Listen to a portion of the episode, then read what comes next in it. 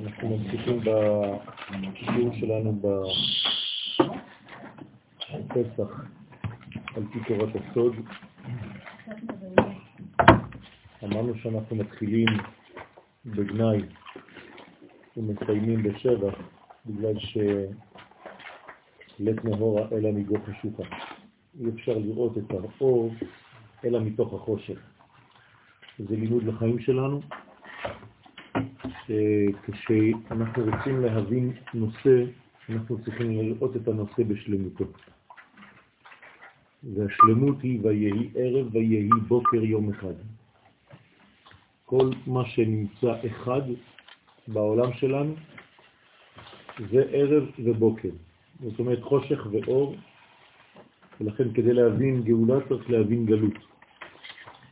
כדי להבין אור צריך להבין חושך. ובלי התפיסה האחדותית הזאת אי אפשר להבין את המציאות.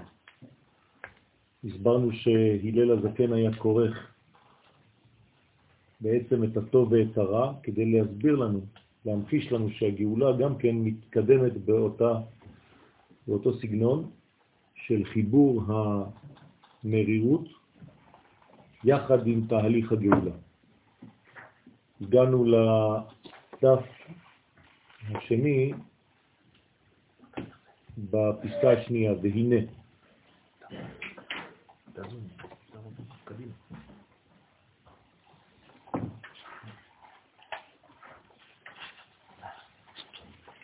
והנה יש לדעת.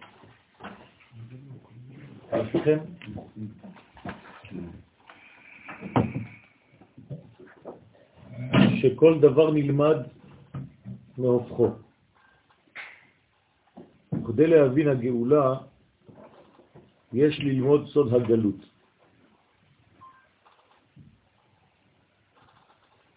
זאת אומרת שהגאולה בעצם גנוזה בגלות, כמו שההחלמה גנוזה במחלה עצמה.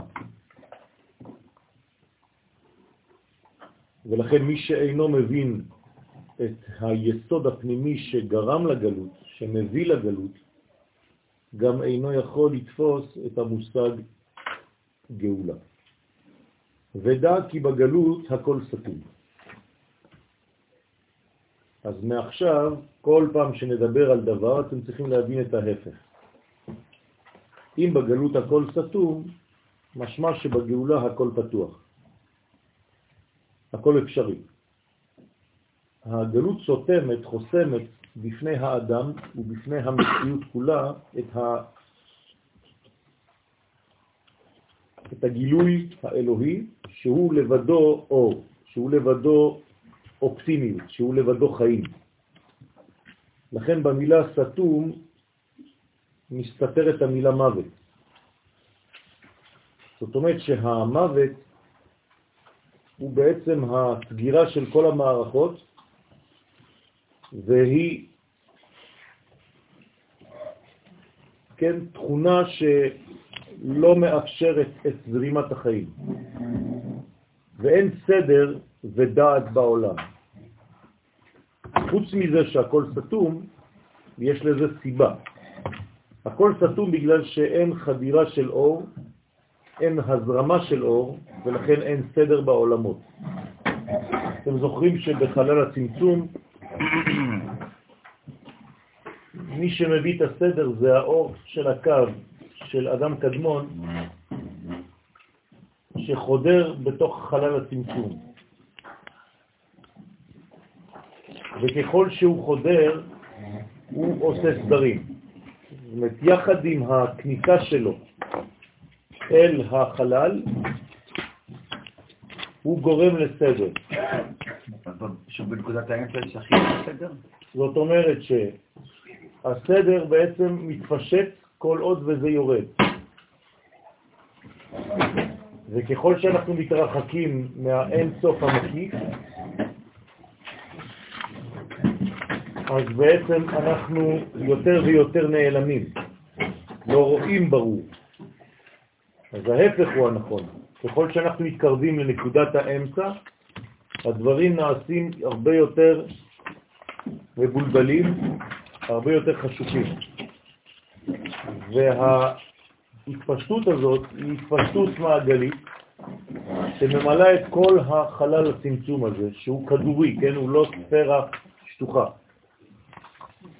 והחיבור היחידי בין עולם לעולם הוא דרך הקו. למה הדבר דומה? לכיתה של ילדים מופרעים, וכשהמורה נכנס, כולם חוזרים למקומות. אז זה אותו דבר ככה. הקדוש ברוך הוא נכנס לעולם והכל מסתדר, ולכן הוא בעצם מסדר את כל המציאות העולמית, תוך כדי כניסת הקו, קו האור. האור גורם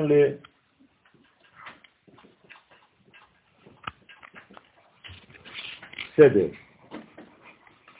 ואין סדר ואין דעת בעולם. כלומר, בלי הקו הזה, היסוד שאנחנו קוראים לו בקבלה דעת אינו קיים. כי דעת בקבלה זה חיבור וקשר. ואין קשר בין העולמות אם אין דעת. כלומר, הדעת היא בעצם הנשמה שמקשרת ומחברת בין כל איברי הגוף, כן? גם אצלנו זה אותו דבר. מי מחבר בין כל האיברים שיש בתוכנו? הדעת. ולכן, בגלל שהיא מחברת, היא גם נותנת סדר בעולם. וכשאין את הסדר הזה, אז העולם נמצא בחלל של תוהו ובוהו, כמו שהיה בעולם. לפני כניסתו של האור.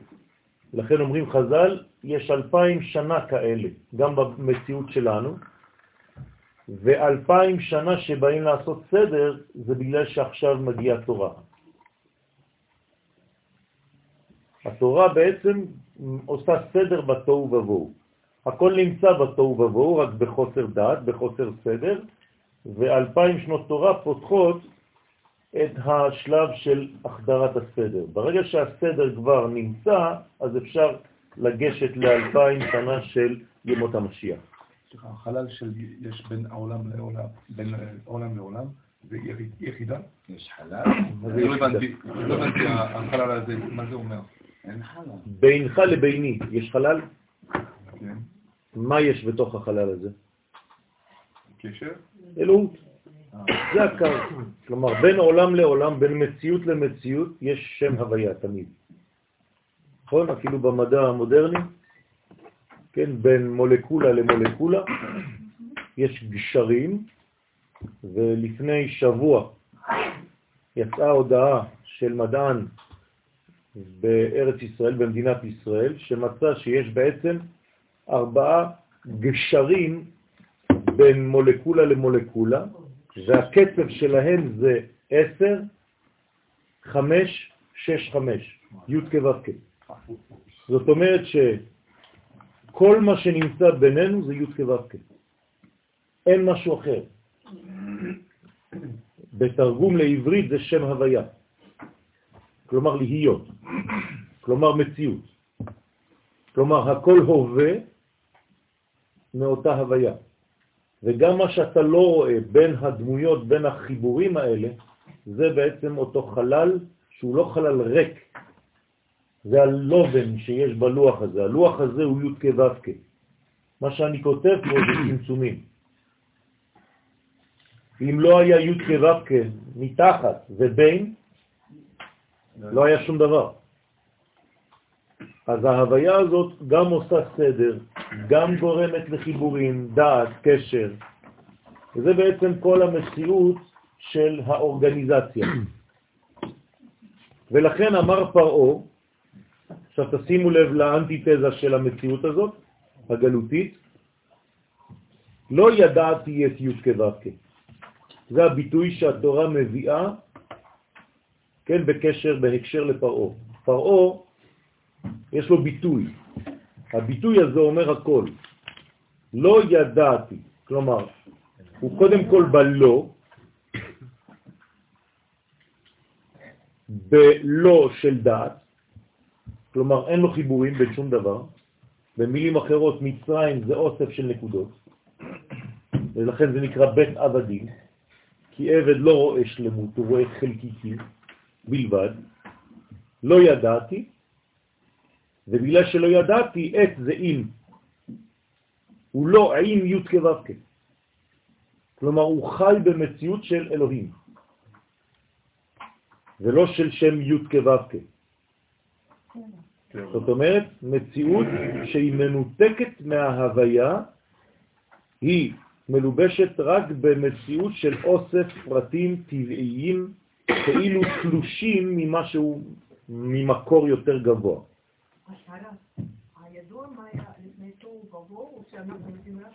אין, אנחנו מתייחסים לבריאה. כן, האריזל כותב על העולמות שקדמו לזה, אבל אנחנו לא מתייחסים לזה עכשיו, אנחנו מתייחסים רק למה שנוצר, למה שנברא. אז בעולם שלנו יש לנו בעצם 6,000 שנה שמתחלקים לשלושה חלקים. 2,000, 2,000, 2,000. 2,000 תוהו ובוהו, 2,000 תורה, 2,000 ימות המשיח. המצב הגלותי, לא רק במצרים, במצב כללי, בנפש של האדם. האדם נמצא בגלות לפעמים, כשהוא נמצא בגלות הוא לא רואה שלמות, הוא רואה חלקיקים. לכן הוא בעצמו נמצא בבית עבדים, וקוראים לו בעצם פרעו. כן, מה זה פרעו? החוסר גילוי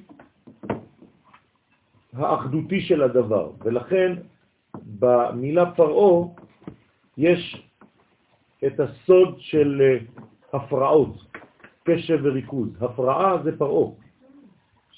כלומר, כל ההפרעות במציאות שלנו שורשם בפרעו. ולכן צריך בעצם לבנות את המהלך כדי לראות את הדברים בחוש. אותיות עורף, כלומר אחוריים ולא פנים. במילים אחרות שוב פעם, פרעו מייצג את הפן האחורי של המציאות, את הפן החשוך, ושוב פעם, זה לא בן אדם, זה לא מלך של מצרים, זה בתוכנו, חז ושלום. מצרים זה הגוף שלנו, הנשמה נמצאת במצרים, כלומר בגבולות, ואם היא לא מוצאת את היציאה, את הגילוי שנקרא, שנקרא השם, או משה, זה אותו דבר. אם היא לא מוצאת את משה, היא לא יוצאת. כלומר, אם היא כל הזמן בהפרעות, אז הנשמה לא יכולה להתבטא. לצערנו, רוב האנשים פועלים על 20% של בניין ו-80% של חורבן, כמו שהיה במצרים. זאת אומרת, רק 20% מהנפש האנושית יוצאת מגלות לחירות, 80% נשארים בכלא. זה לא תהליך שהיה עם אנשים, זה תהליך שהיה וחוזר ונמצא, וכל שנה אתה צריך להוציא 100%, ולא להסתפק ב-80% שהולכים לאיבוד בחושך. זכרו, כן, זה היה מכת חושך. כלומר חוסר אור, חוסר דעת, חוסר דיבור, חוסר התבטאות, חוסר ביטוי. כל זה זה בעצם הגלות, וכל זה נקרא פרעה. הוא המלך של המיצר הזה. אז עלינו לתפוס את משה, ויחד איתו לצאת, להיגאל. אז משה הוא המייצג של השם. זה אותו דבר, רק שהשם זה ממעלה למטה ומשה זה ממטה למעלה. זה אור ישר וזה אור חוזר. כלומר, משה הוא אלוהים בעולם הזה. ולכן נקרא חציו אלוהים, חציו אדם. חציו איש. אז פרעו הוא האנטיתזה של זה, לא ידעתי את י' כו' ולכן יוסף מדבר איתו בינתיים בשם אלוהים. כי יוסף הצדיק הוא בעצם הזרימה הזאת. יוסף מסמל גם הוא את הקו שנכנס לעולם, כלומר את האלוהות.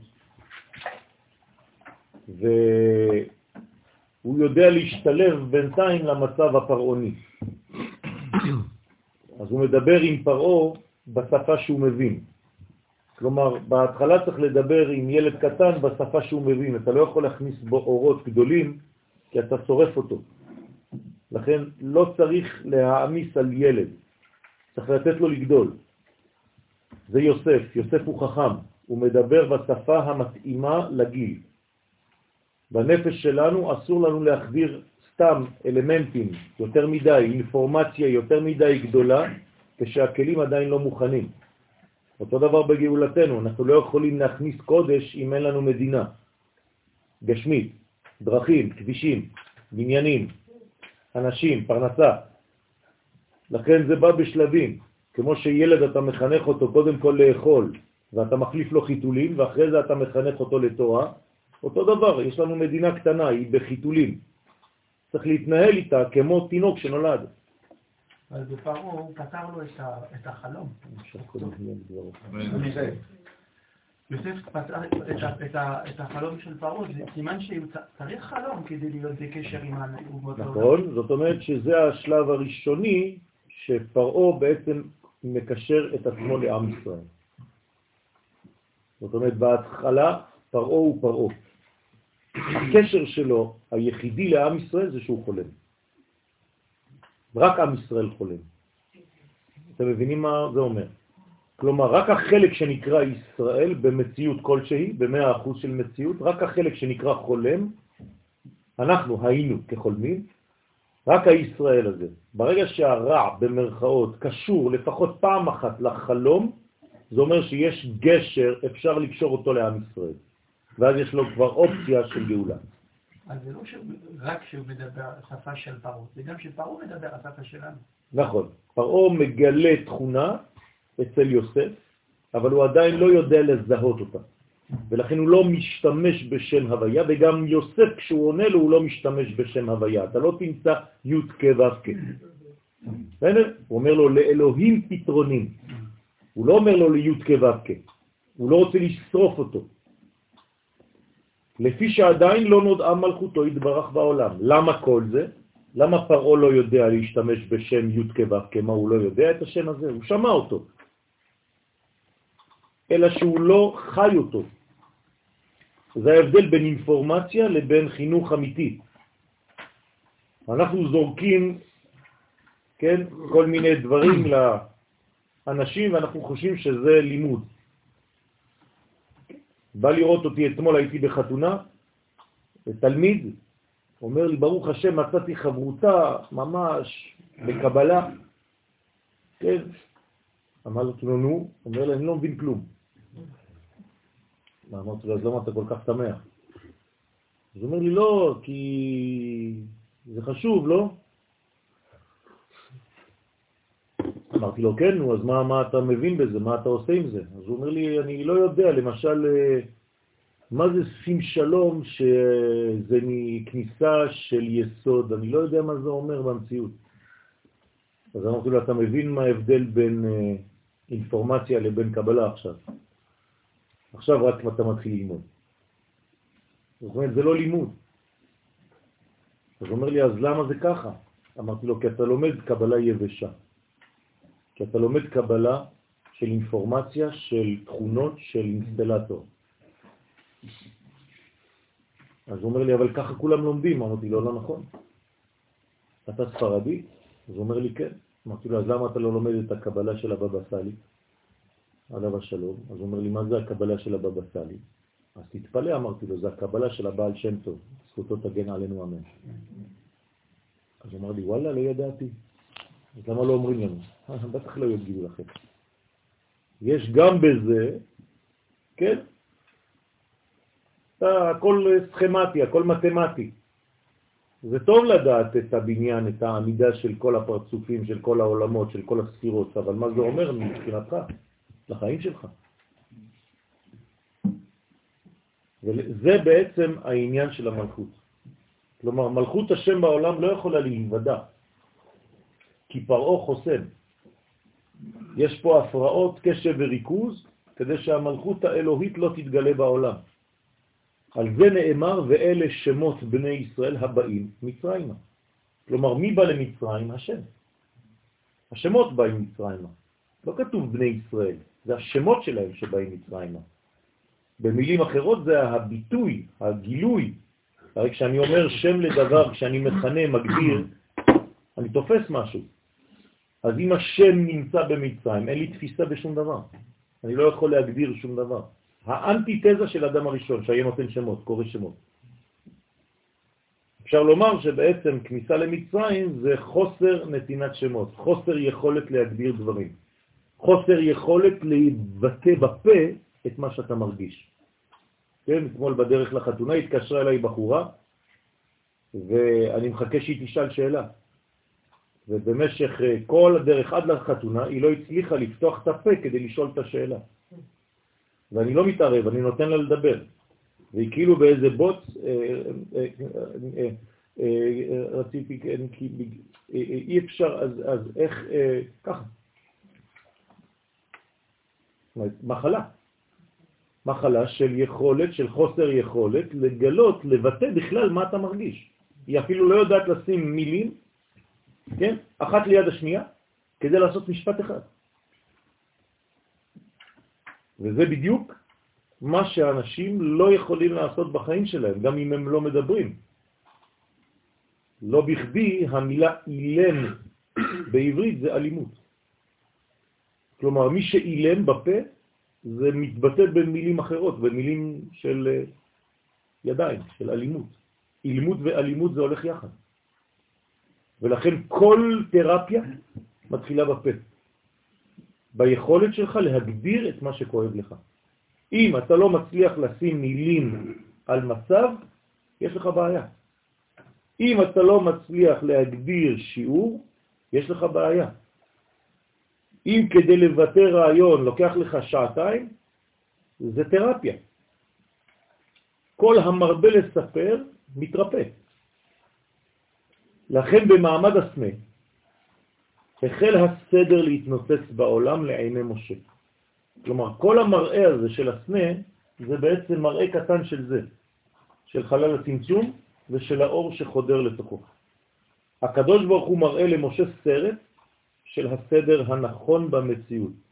מי עושה את הכל? מי מחולל את הכל? וזה לעיניים של משה. זאת אומרת שיש סדר במציאות, יש סדרן גדול במציאות, וצריך להכיר גם את הסדרן וגם את הסדר שהוא רוצה.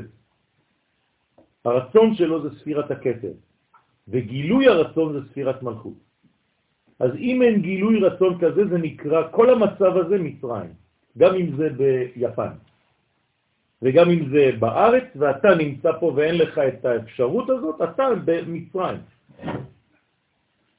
ובתחילה הכל היה בעיבור בסוד האותות והמופתים. מה זאת אומרת? שכל תהליך לפני שהוא מתגלה, יש לו עיבור, בפנים, שלא רואים. אז זה נקרא מופת, זה נקרא אות. כלומר, אתה רואה את הבטן של האימא מתנפחת, ואתה לא, אתה לא מבין מה קורה שם. זה עולם אחר, זה עולם בתוך עולם, אותם, עולם מכוסה. ככה זה יציאת מצרים. מתי באמת יצאנו ממצרים? מתי השתחררנו מהעבדות? לא בפסח, כבר בראש השנה של אותה שנה. הרי אתם יודעים, נכון? שהעבודה פסקה שישה חודשים לפני היציאה. כן או לא? זאת אומרת שמראש השנה כבר היינו חופשיים, חירותיים, הסתובבנו במצרים, כן, עם ידיים בכיסים ושריקות. כן? שישה חודשים לא עבדנו, חיכינו לצאת. למה? כי זה בעצם מצב של עיבור. המצב של העיבור שם לוקח שישה חודשים, כמו משה עצמו. גם העיבור של משה שישה חודשים, זה לא סתם. כי העיבור של השם, של הדיבור, של הגילוי, הוא שש מדרגות. ולכן אנחנו מחכים שש שעות בין בשר וחלב. זאת אומרת שיש שש מדרגות בין עולם לעולם, זה זעירנטי. כדי שהה העליונה תופיע בה התחתונה, יש... צריך גיד. והגיד הזה הוא שש, ולכן זה הגדה. הגדה של פסח זה בינה שיורדת למלכות דרך הספרה שש, שהיא גומלת צדלים. היא גומלת למלכות. וזה הבניין בכל מצב. זאת אומרת שיש שש מדרגות, שש שורות, שישה חלקים שמבדילים בין עולם לעולם. בין העולם הבא לבין העולם הזה, בין שתי שבתות, יש שישה ימים. אז כל שבת היא בעצם עולם הבא ועולם הזה. שבת הקודמת היא עולם הבא, שבת הבאה היא עולם הזה. ואחרי זה, זה משתנה, עולם הבא, שהיה העולם הזה, הופך להיות עולם הבא ביחס לשבת הבאה. אז אנחנו יותר ויותר מורידים את העולם הבא לעולם הזה. סליחה, זה לא שבעה ימים? לא, שישה ימים. בין, בין שבת לשבת יש שבעה ימים. שישה ימים. בסדר?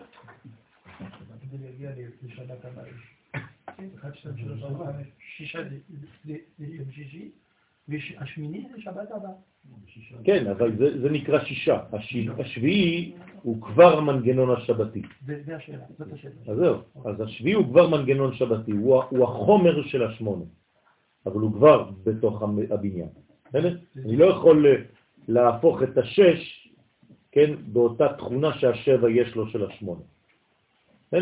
אני לא יכול לקפוץ שתי מדרגות. אין דילוגים בעולם שלנו, רק הקדוש ברוך הוא יכול לדלג. אנחנו לא מדלגים. ואחרי כן היו יציאת מצרים וקריאת ים סוף בסוד הלידה. אז גם בתוך התהליך שיציאת מצרים יש עיבור ולידה. אז איפה רואים ממש את הלידה? קריאת ים סוף. כמו שהאישה, כן, כשהיא יולדת, אז יש קריאת ים סוף.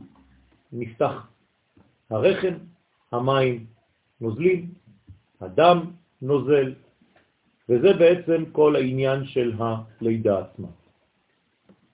ומכאן נולד הציווי האלוהי על ישראל לאכול מצות שבעה ימים, בין יציאת מצרים לבין קריאת ים סוף. כלומר, למה אנחנו אוכלים שבע, כן, שבעה ימים, למרות שהמצווה היא לאכול יום אחד, אבל כתוב בתורה שבעה ימים תאכל מצות. מדאורייתא, כן, להלכה, אני יכול לאכול מצות רק בלילה הראשון, בפסח. אבל תשימו לב שכל שאר הימים זה כבר לא פסח, זה כבר חג המצות. אנשים מתבלבלים. אם שואלים אתכם כמה זמן נמשך חג הפסח, זה רק לילה אחד. זה קורבן פסח. כל השאר זה נקרא חג המצות. עכשיו, למה צריך לאכול שבעה ימים מצות? כדי לחבר בין היציאה עצמה, כן, המחשבתית, לבין הלידה הממשית של שבעה ימים של קריאת ים סוף אחר כך. אני אז מזכיר לכם שקריאת ים סוף הייתה שבעה ימים אחרי שיצאנו. אז העשרה ימים האלה זה היה צעירים? לפני הלידה של ים סוף. אני מדבר על שבעה ימים. בסדר? שבעה ימים. מיציאת מצרים עד קריאת ים סוף, שבעה ימים. יש שבעה ימים חג המצות, כן. ועוד מדרגה של פסח, אז גם בחג הפסח מסתתר מדרגה של שמונה? בוודאי, פסח נקראת שבת, כידוע. וספרתם לכם ממחרת השבת, שבת לכו לעלמא נמצאת במדרגה של פסח, פסח נקרא שבת. כך אומרת הגמרא. שבועות גם כן נקרא שבת. שהיה הכל בסוד הלידה, סוד 70 קולות. אז למה צריך לאכול מצות, שבעה ימים, שזה בעצם סוד הלידה, להכין, להכשיר את האדם ללידה הזאת של 70 קולות היוצאים מן היולדת. האישה שיולדת צועקת 70 קולות שונים בזמן שהיא יולדת, בלי אפידורל. כן? זאת אומרת שהאישה בטבעיותה, כדי ללדת, כדי להוציא תינוק, יש לה 70 קולות שיוצאים ממנה. זאת אומרת שהתינוק בעצם בנוי מכל הגוונים של המציאות. ובאלו הימים נשברה רגלה של האות ח' ונעשתה לה, מחמץ למצה. זאת אומרת שיש כוח בקדושה לשבור את המנגנון החטי בצד השמאלי שבו ולעשות אוויר. ואז חמץ, יש לנו בעצם שתי אותיות שוות בין חמץ לבין מצה, רק שמחמץ נעשה מצה, על ידי פתיחת הצד השמאלי, במרכאות כפולות, אני וכל אחד מאיתנו חמץ. כשאני רוצה להפוך למצה, לגאולה, אני צריך לפתוח את הצד השמאלי שלי, שזה הגבורה. כלומר, הרצון לקבל שלי. אם אני פותח את הרצון לקבל שלי ואני הופך להיות אדם נדיב, אדם של השפעה של חסדים, ולא אדם סגור וחתום, אז אני הופך מחמץ למצע. וזה דבר גדול מאוד. אתה יכול לאכול מצות כל החיים שלך, אבל אתה תהיה כל הזמן חמץ. ואתה יכול לא לאכול אף פעם מצות ולהיות מצה. אם מצאת את הפתיחה, את הפתח הזה בצד שלך, ואתה הופך להיות בעצם למצב של חסדים, כמו שכל החודש הזה הוא חסדים. וכמו שכתוב בזוהר הקדוש בפרשת פנחס, בחוט הזעירה, הנה, כל מה שאנחנו אומרים עכשיו בדיבור של הזוהר, בחוט הזעירה מכל התבר חטא חמץ והתאבד מצה. כלומר, ההבדל בין חמץ למצה זה כלום, זה חוט הזעירה. זה חוט קטן מאוד, זה פשוט תכונת נפש שאתה צריך לשנות. מסגירות, מרב בריח לרב דקדושה. גם מבחינת הזמן גם, זה 20 דקות. כן. 18. כן, חיים מינוטים, זה אפילו לא דקות. כן, זאת אומרת שזה המקסימום. אף אחד לא, מח... לא מחכה 20 דקות ואפילו לא 18. כן? המצה יוצאת, אתה לא הספקת לומר אה, כן?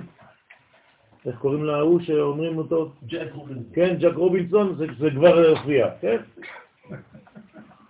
אז יש לך כבר מצע. ולכן אומר הזוהר הקדוש, ההבדל בין החמץ לבין המצע הוא הבדל מהותי, יסודי במציאות, והוא פועל על הצד השמאלי של הנפש, על הרצון לקבל שלנו, על האגו, איך שתרצו לקרוא לזה. מי שלא יודע לפעול על הדבר הזה, חז ושלום הוא סוגר את עצמו וכל הזמן הוא במצב של החמצות. תרתי משמע, כן, דירת האש. החמצה להחמיץ, זה, זהו, נגמר, פס עובר. ואחר כך הייתה לידת המוחים. ברגע שאתה הופך מחמץ למצה, אז אתה יכול לקבל מוחים, מוחים בגדלות. ומתפתחה בחמשים יום שבין פסח לעצרת חמישים שערים של הבינה. כך אומר הזוהר הקדוש. והמוחין האלה יורדים לאט לאט בין פסח לעצרת. למרות שהמוחין האלה נראו בלילה הראשון, ואם לא זוהרם, הם נעלמו. וצריך פשוט לחזור ולקבל אותם כדי שהמוחין האלה יתיישבו בנפש. זה לא יכול להתיישב בנפש אם אתה לא פועל לתיקון הצד השמאלי שלך במשך שבעה שבועות, ולכן זה הזמן הראוי לקרוא פרקי אבות. אנחנו לומדים בשלב הזה פרקי אבות, שזה בעצם כל המוסר האנושי של האדם, איך לחיות בצורה מאוזנת, כדי שהמוחים שיורדים מפסח עד שבועות, כל שבוע יורד גוש של מוחים, זה זרימה, שזה לא רק ירד ויעלם, אלא ירד ויישאר בתוך הנפש שלנו, לקנות את זה, לרכוש את זה, כדי להיות אדם אחר בשבועות כבר. זה לא אותו אחד שקיבל תורה שנה שעברה, אתה אחר, אתה חדש. ככה אומר הזוהר הקדוש. ולכן, איך, איך הביטוי אצל חז"ל? ביטוי כמעט uh, מצחיק שמי שלא מבין אותו, הוא תופס אותו רק בפשט. חמץ בפסח במשהו. מה זה חמץ בפסח במשהו? זה המשהו. זה משהו קטן, זה כלום. אתה רק פותח קצת, תפתח קצת את החסד, את ההשפעה שלך, תשנה משהו אצלך, תשבור את החלק השמאלי שבך, הכל כך גבורה הזאת. ואתה תראה איך כל החיים שלך משתנים. ובזוהר חלק א', תח הזה, יעקב, כל עובדוי הבו לשמה קדישה, בקודשא בריחו. יעקב, כל מה שהוא עשה בחיים שלו, זה רק בשביל גילוי שם השם. כלומר, המילה יעקב היא יוד שמורידים לעקב. זאת אומרת, היוד העליונה שיורדת, יורדת, יורדת, יורדת, יורדת, יורדת, עד שהיא מגיעה לעקב של המציאות. היא כבטה דמשיכה. ובגין כך, ולכן, קודשא בריחו הווה עימה, הקדוש ברוך הוא היה תמיד איתו. למה? כי הוא פועל בשביל לגלות את הקדוש ברוך הוא, אז הקדוש ברוך הוא נמצא תמיד עם מי שפועל, כי הוא מזרים אותו. תדיר. דלה עדי מיני שכינתה. זאת אומרת שהשכינה אף פעם לא עזבה את יעקב. יעקב היה כל הזמן עם השכינה. כמובן, בשלבים שהוא היה בצער, אז השכינה לא הופיעה בפירוש. אבל זה לא שהוא הפסיק בגלל שהוא רצה להפסיק. הוא היה עצוב בגלל יוסף. כשאין יוסף, אמרתי לכם, אין חדירה של אור, אז אין נבואה. העולם חוזר לתוהו ובוהו. אז היה שלב אצל החיים של יעקב, בחיים של יעקב, שיוסף לא היה. האחד, קודשא בריחו איננו, ככה קוראים ליוסף, האחד. אז, אז גם יעקב לא מקבל. אבל כל החיים של יעקב הוא פעל כדי שתהיה שכינה. ולכן הוא בעצם מגלה השכינה. דה בשעתה דקרא ליצחק לעשו ברק. אומר הזוהר, בשעה שעשו, כן, נקרא לבוא ליצחק, יעקב לא הווה תמן, יעקב לא היה שם.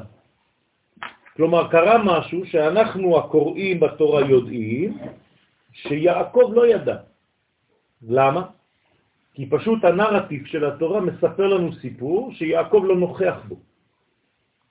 יש סיפור שבו עשיו קורא, כן, יצחק קורא לעשיו, ושכינתה הודעת לה לרבקה. אז מי גילה לרבקה את מה שקורה? הרי רבקה קוראת ליעקב, אומרת לו, אתה מפספס משהו, אתה מחמיץ הזדמנות, זהירות.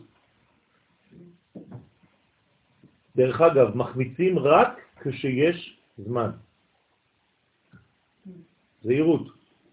הזמן הוא ההחמצה. כלומר, אם אתה לא מנצל את הזמן, אתה מחמיץ את המצב. ולכן בין פסח מצה לבין פסח חמץ חז ושלום זה רק עניין של זמן. אחרי הזמן שקבענו, אותה מצה הופכת להיות חמץ. ולכן, שכינתה הודעת לה לרבקה. בגלל שיעקב כל החיים שלו פעל לגילוי השכינה, אז השכינה מגלה לו מה קורה, גם אם הוא לא נמצא שם. כלומר, הוא מתקשר. יעקב מקבל מסר שעכשיו, ברגע הזה, יצחק, אבא שלו, קרא לאח. עכשיו, איך קוראים לשכינה? רבקה. לא חשוב. אז פה בסיפור זה אימא שלו. אבל אתם צריכים להבין שזה לא סתם אימא שקוראת לבן שלה.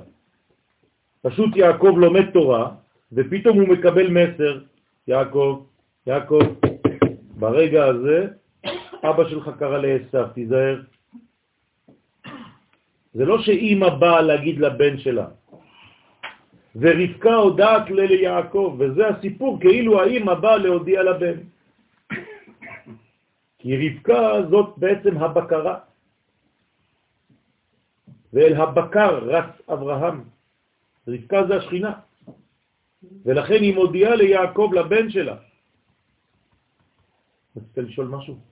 כן, כי רבקה, אם אנחנו אומרים שהיא בקרה והכל, אז למעשה אין פה, אין פה, אין פה הפסק של בזה שיוסף לא היה. יש הפסק, אבל זה לא, עוד לא הזמן הזה. אחר. אוקיי, אבל זה לא הזמן הזה, זאת לא התקופה הזאת בכלל. אנחנו מדברים על תקופה שקדמה לכל זה, זה עדיין לא זה. בסדר? פה אנחנו בשלבים שזה עדיין לא המצב. אין עדיין ליעקב את הילדים.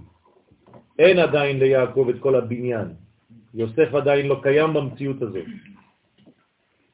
רק שיש זמנים בחיים שלנו שלפעמים אנחנו מאבדים קצת את היוסף, חז ושלום. וברגע שיוסף איננו, אז השכינה לא מתגלה כראוי.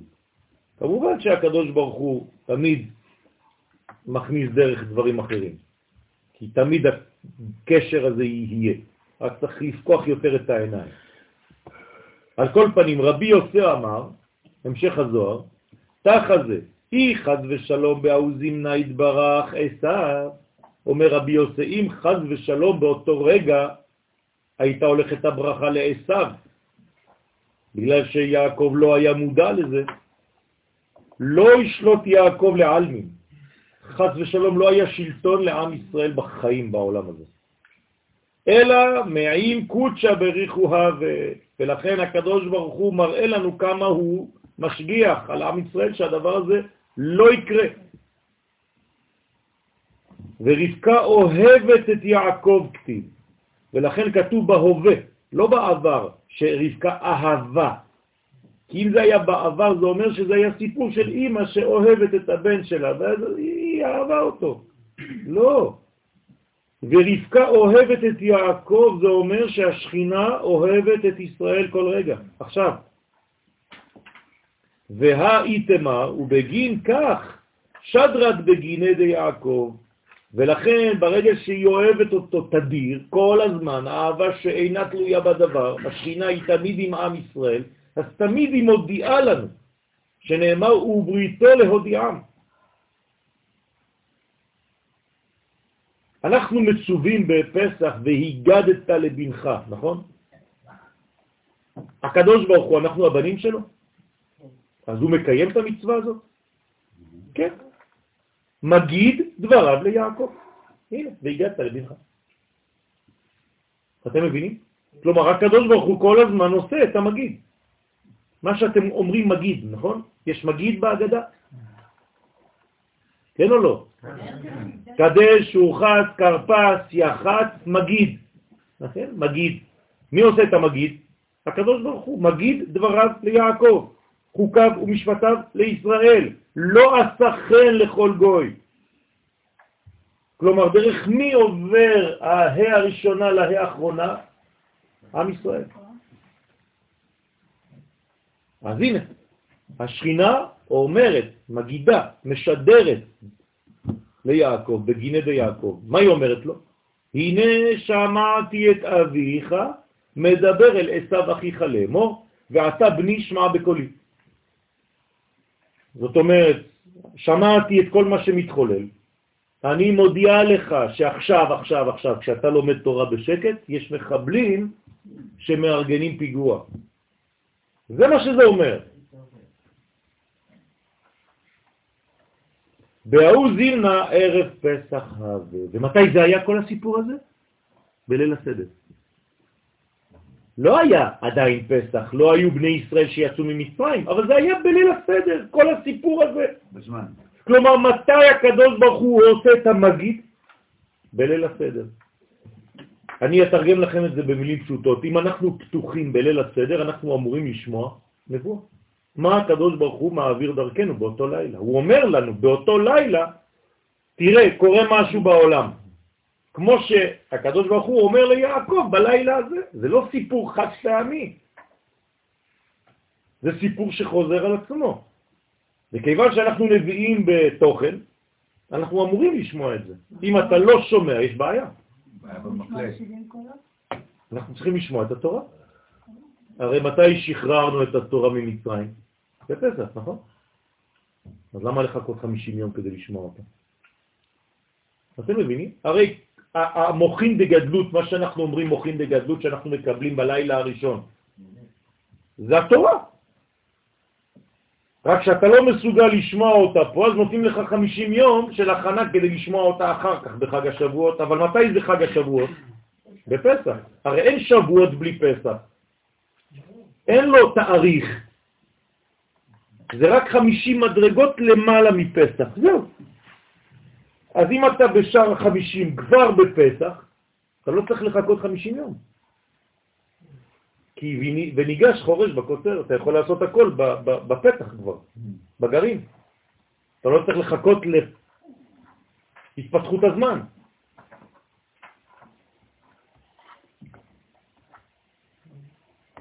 ובזו חלק א' בהשמטות, ובחודש הראשון דאי הוא ארבעה על עשר. מה זה? אומר הזוהר הקדוש, ובחודש הראשון אוקיי, מי החודש הראשון? ניסן. דאי הוא עכשיו אומר הזוהר, זה ארבעה על עשר. כלומר, החודש הראשון הוא ארבע על עשר. במילים אחרות, הזוהר לא יודע איך הוא עושה מתמטיקה, הוא אומר שהאחד זה, זה שווה ל-4 על 10. מבחינתי אחד פה שווה שתי חמישיות, כן? אותו דבר. זאת אומרת שהוא אומר לי שבעצם חמש חמישיות שווה לשני חמישיות, נכון? איך? אבדינן פסח בגין יהווה דחיר לן לעלם ההוא פסח דעבד קודשא בריחו לישראל. זאת אומרת שאנחנו בעצם פועלים בפסח בגלל שיש זיכרון לעולם מאותו פסח שהקדוש ברוך הוא קבע ועשה לעם ישראל. ומה הוא עשה? כתיל ההוא תלה. הוא הרג את התלה. כלומר, הזוהר אומר לנו שהקדוש ברוך הוא בחודש ניסן הורג כל שנה מחדש את התלה. מי הוא התלה? החלק השמאלי של החטא.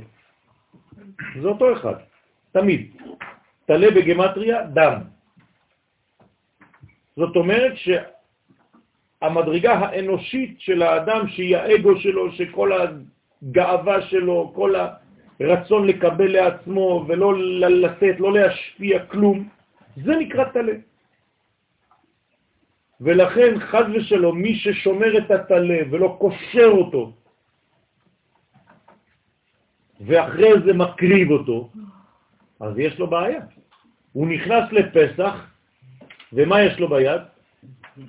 שרץ. זה נקרא טובל ושרץ בידו. אתה הולך למקווה ואתה עם עכבר ביד ואתה נכנס למים עם העכבר. זה טבילה.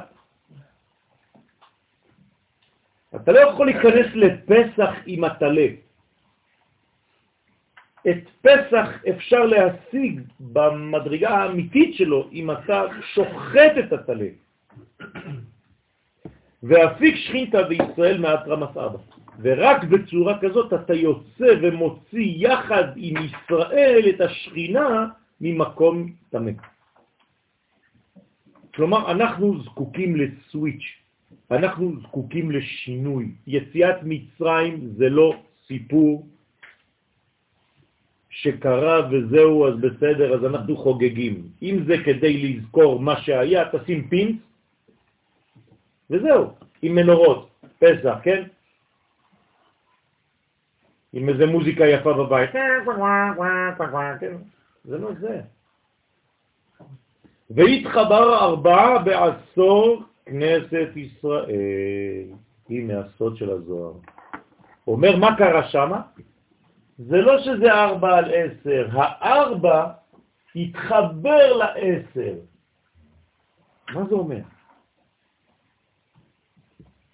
כלומר, כנסת ישראל, איך קוראים לכנסת ישראל? ארבע. למה היא נקראת ארבע? היא מלכות, נכון? ומלכות נקראת בחינה ד', בחינה רביעית. אז למה התחברה הבחינה הזאת? לעשר. הנה, כנסת ישראל התחבר בעשור דאי הוא צדיק. ומי זה עשר? צדיק. כלומר, כנסת ישראל התחברה לקודשה בריחו לשלם. ולכן זה נקרא 14 לחודש. מתי אתה עושה את העניין של התלה? וארבע שמסוגל למצוא את העשר שלו. כלומר, בכנסת ישראל שמצאה את בעלה. זה יד חזקה. כן, זה יד, נכון? זה לא רק יד חזקה, זה יד גדולה, יד חזקה ויד רמה. זה שלוש פעמים יד. שלוש פעמים 14, כמה זה? 42, שם מ"ב. בסדר? זאת אומרת, רק שם מ"ב, אתם זוכרים, רק בשם מ"ב אנחנו יכולים לעלות ממדרגה למדרגה? אז הנה, צריך שלוש פעמים יד. וכדן פסח לשם, ואז אפשר לומר שזה פסח לשם. ובגין כך, אתם איתי או שאני לבד? ובגין כך, מן דאי הוא טהור, מי שנמצא בטהרה, והסתלק מיני ההוא אורלה. וסילק מעצמו את העורלה, את הרעל, את פרעו. אז מה זה קריאה? מה? קריאה. זה זה. זה לגלות את הקדושה של עם ישראל, את עטרת היסוד. אז מי שלא עושה את זה, חז ושלום, יש לו בעיה. אז לכן אומר הזוהר, מן דאי הוא טהור והסתלק מיני ההוא עורלה. רק מי שהוא טהור והסתלקה ממנו העורלה, והתחזה רשימה קדישה, וברגע שהוא מוריד את העורלה, מתגלה מה? הרשימו של הקדושה, הרושם של הקדושה, כלומר כנסת ישראל, זה נקרא עטרת היסוד, שזה היוד של הצדיק, זה העשר, נכון? מתי מתגלה היוד בברית מילה? כשעושים את הקריאה. אז בעצם מה עשינו? אז זה נקרא קדישה דצדיק, דהיו יוד ב, זה היוד שבו. ולא קריב פסח לשם כנסת ישראל לצדיק דהו חזה לקרבה למקדשה ולא ערל וטמא. רק בן אדם כזה יכול לעשות קורבן פסח. ולכן כתוב וכל ערל לא יאכל בו. זה לא ציווי שבגלל שהוא ערל הוא לא יכול לאכול, זה נכון, זה בפשט, אבל בסוד מה זה אומר? שאם אתה נכנס לפסח ואתה עם אורלה, חבל על הזמן. דאי לה קריב, כי אם אתה לא עושה את הדבר הזה, אתה לא מקריב את עצמך, לא משנה את עצמך, אית בקרת, אתה חייב קרת חז ושלום. ומה זה קרת? מאיפה מורידים אותו? מעם ישראל. זה הדבר הכי חמור שיכול להיות. זה החטא הכי מפחיד, שחז ושלום מנתקים מישהו מהאומה. אין יותר חמור מזה, זה כמו לקטוף עלה מהעץ, כי העלה עכשיו מת.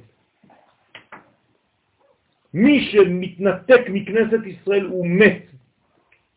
מה, זה כבר לא סגולה. מה? נכון, הוא יוצא מהסגולה כאילו. נכון. אין, אין דבר יותר קשה מזה. בבית שני אנחנו לא מבינים מה זה בכלל היום, שם ישמור. בבית שני, אם היית אומר למישהו שהוא חייב כרת, זה היה סוף העולם מבחינתו. אנחנו לא מבינים מה זה, להתנתק מעם ישראל, חז וחלילה. אין יותר חמור מזה. זאת הרשעות הכי גדולה. אז עכשיו הסגולה תלויה במעשים שלנו? לא, לא, זה מה שהרב אומר? לא, אמרתי שזה מה שהיה שם, ביציאת מצרים. מי שלא עשה את זה, אני חוזר לשיעורים שאמרתי, ביציאת מצרים וביציאת מצרים בלבד, הייתה לנו אפשרות להיות שותפים לתהליך או לא. אתם זוכרים את השיעורים או לא? ב-80 אחוז לא... אחר כך כבר לא. אז הוא מספר לנו איך זה הגיע. ולכן 80 אחוז לא יצאו. מה היא טעמה? למה? דה כל אורייתא לה יתבע כרת אלא על מצוות לא תעשה. כי כל התורה, איפה נמצא חייב כרת? רק במצוות שקשורות ללא תעשה, לא תגנוב, לא תרצח, לא תבערו אש בכל מושבותיכם ביום השבת, לא תענה ברעך את שקר, כן? כל מה שלא, לא, לא, רק בזה אפשרי, לא חייב שיהיה כרת. מה היא טעמה? בפסח ומילה דהינון מצוות עשה, כרת. אז עכשיו אני לא מבין. אם אתה אומר לי שכרת זה רק במצוות לא תעשה, אז למה במילה ופסח זה מצוות עשה? לעשות ברית מילה ולעשות הפסח זה מצוות עשה. אז למה מי שלא עושה את זה יש לו כרת? זה סותר. הרי כרת זה רק על מצוות לא תעשה. פסח ומילה זה מצוות עשה. אלא בגין דדרגה כגרעין, בגלל הרוסים. כן? לא, סתם. אלא בגין, בגלל, כן, אותה דרגה, בגלל אותה מדרגה. דאי כנסת ישראל, דאי היא פסח, ויקרא מצוות לא תעשה, מצוות לא תעשה, באה להתחברה בעשה להתקללה במידת לילה ביום. זאת אומרת שכנסת ישראל נקראת בגדול לא תעשה. וכשהיא מתחברת ליום העשירי, לקודשא בריחו לצדיק, אז זה כאילו מחברים את הלילה עם היום והכל הופך למצווה אחת אחת גדולה. זאת אומרת, במרכאות, אם אתה מתנתק את כנסת ישראל מהקדוש ברוך הוא, אתה בעצם ניתקת את הלא תעשה לעשה הזה, ולכן אין לך פסח בכלל. ומן יהודה צדיק דאי הוא מילה. אז מי זה הצדיק עכשיו? זה המילה. כלומר, אתה חייב לחבר את כנסת ישראל למילה, ואתה חייב לחבר את כנסת ישראל לפסח. והתקליל במצוות לא תעשה מידת יום בלילה, ואז אתה מחבר לילה ויום. ואי לא, יתגזר ברנש, לא יתחזה לקורבן לו, חס ושלום. ואם האדם לא עושה את זה, הוא לא מהול. כן, סליחה, אם הוא לא מהול, כן, אם הוא לא מקיים את הדבר הזה, אז הוא לא יכול בעצם להתקרב בכלל. הוא לא יכול לגלות שום דבר. הוא לא יכול, כי אין לו פתח. הפתיחה זה מילה, והפתיחה זה קורבן פסח. כלומר, קורבן פסח ומילה, ערבבנו את הדם של שניהם? נכון? עם שני הדמים הפכנו להיות חיים. ואומר לך, בדמייך חיי. בדמייך חיי. את יכולה לחיות רק אם יש לך שני דמים. כלומר, אם פתחת בחיים שלך שני ערוצים. זה נקרא חיים. ערוץ של פסח, שאתה מוכן לצאת ממצרים, כלומר שאתה אופטימי, שאתה לא אומר שזה סגור, שזה דפוק, שהכל אבוד. ודבר שני, אם יש לך מילה, שזה אותו דבר מבחינת הגוף. כלומר, אם פתחת לתינוק שלך ערוץ תקשורת. רק זה מה שיכול להציל אותך בחיים. אני אתרגם את זה למילים הכי פשוטות, לבן אדם שאף פעם לא למד שום דבר, רק אם אתה פתוח לשינויים בחיים שלך ואתה אופטימי, אתה יכול להינצל מכל מצב. זה החטא שהופכת לה', תמיד אותו דבר. עכשיו, איפה הייתה הה' הזאת? במשקוף, בשתי המזוזות. זה מה שציירנו עם הדם. נכון? לקחנו דם של מילה ודם של פסח, ומה עשינו?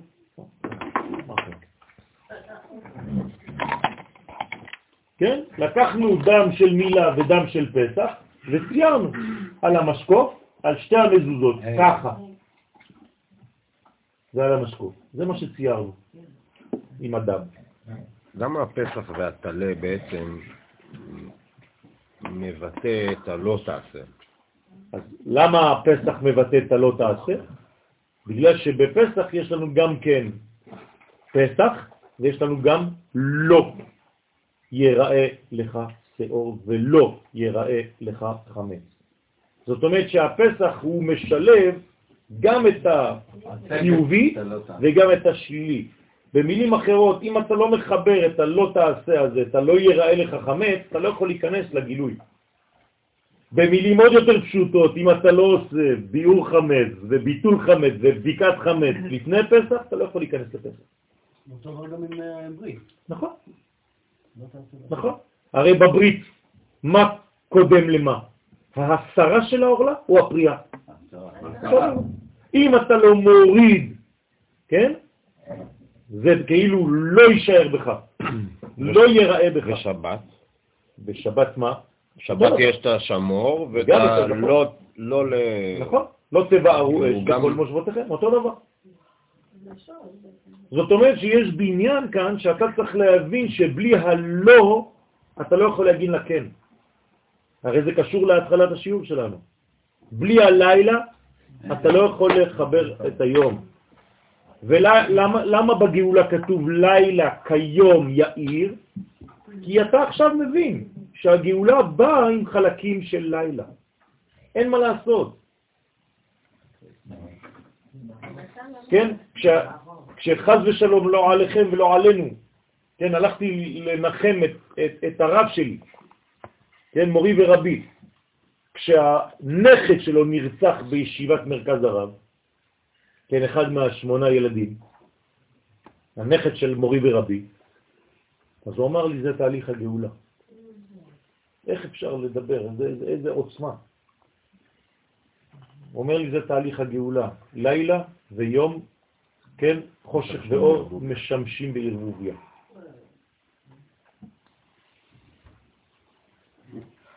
בגין כך, קיימה מצוות לא תעשה עלה, ולכן יש מצוות לא תעשה גם כן, מקיימים על זה.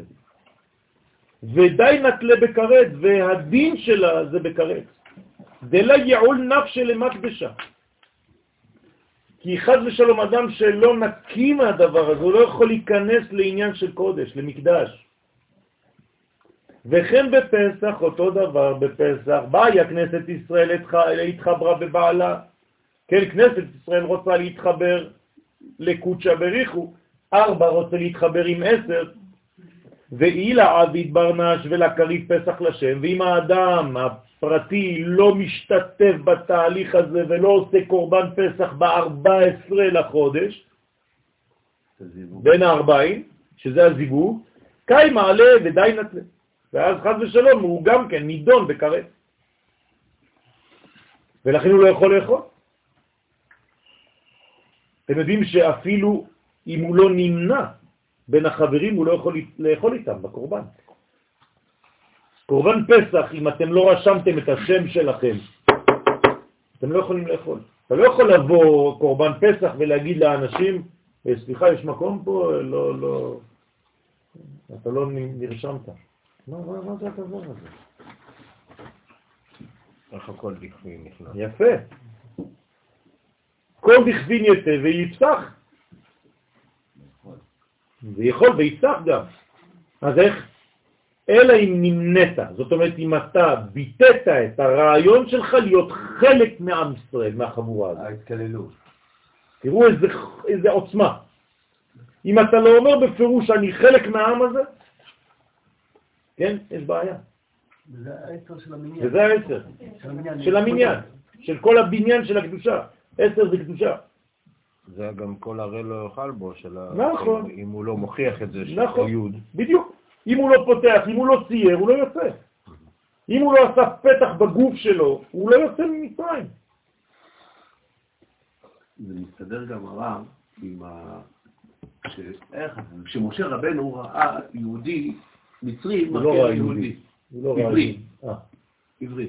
מה זה אומר? שהעבד, אין לו, אין לו, הוא לבד. אין לו גם מישהו שיהיה איתו. והתרופה היא הקורבן פסח. זה מצרים. כל אחד לבד. בדיוק. זה גלות.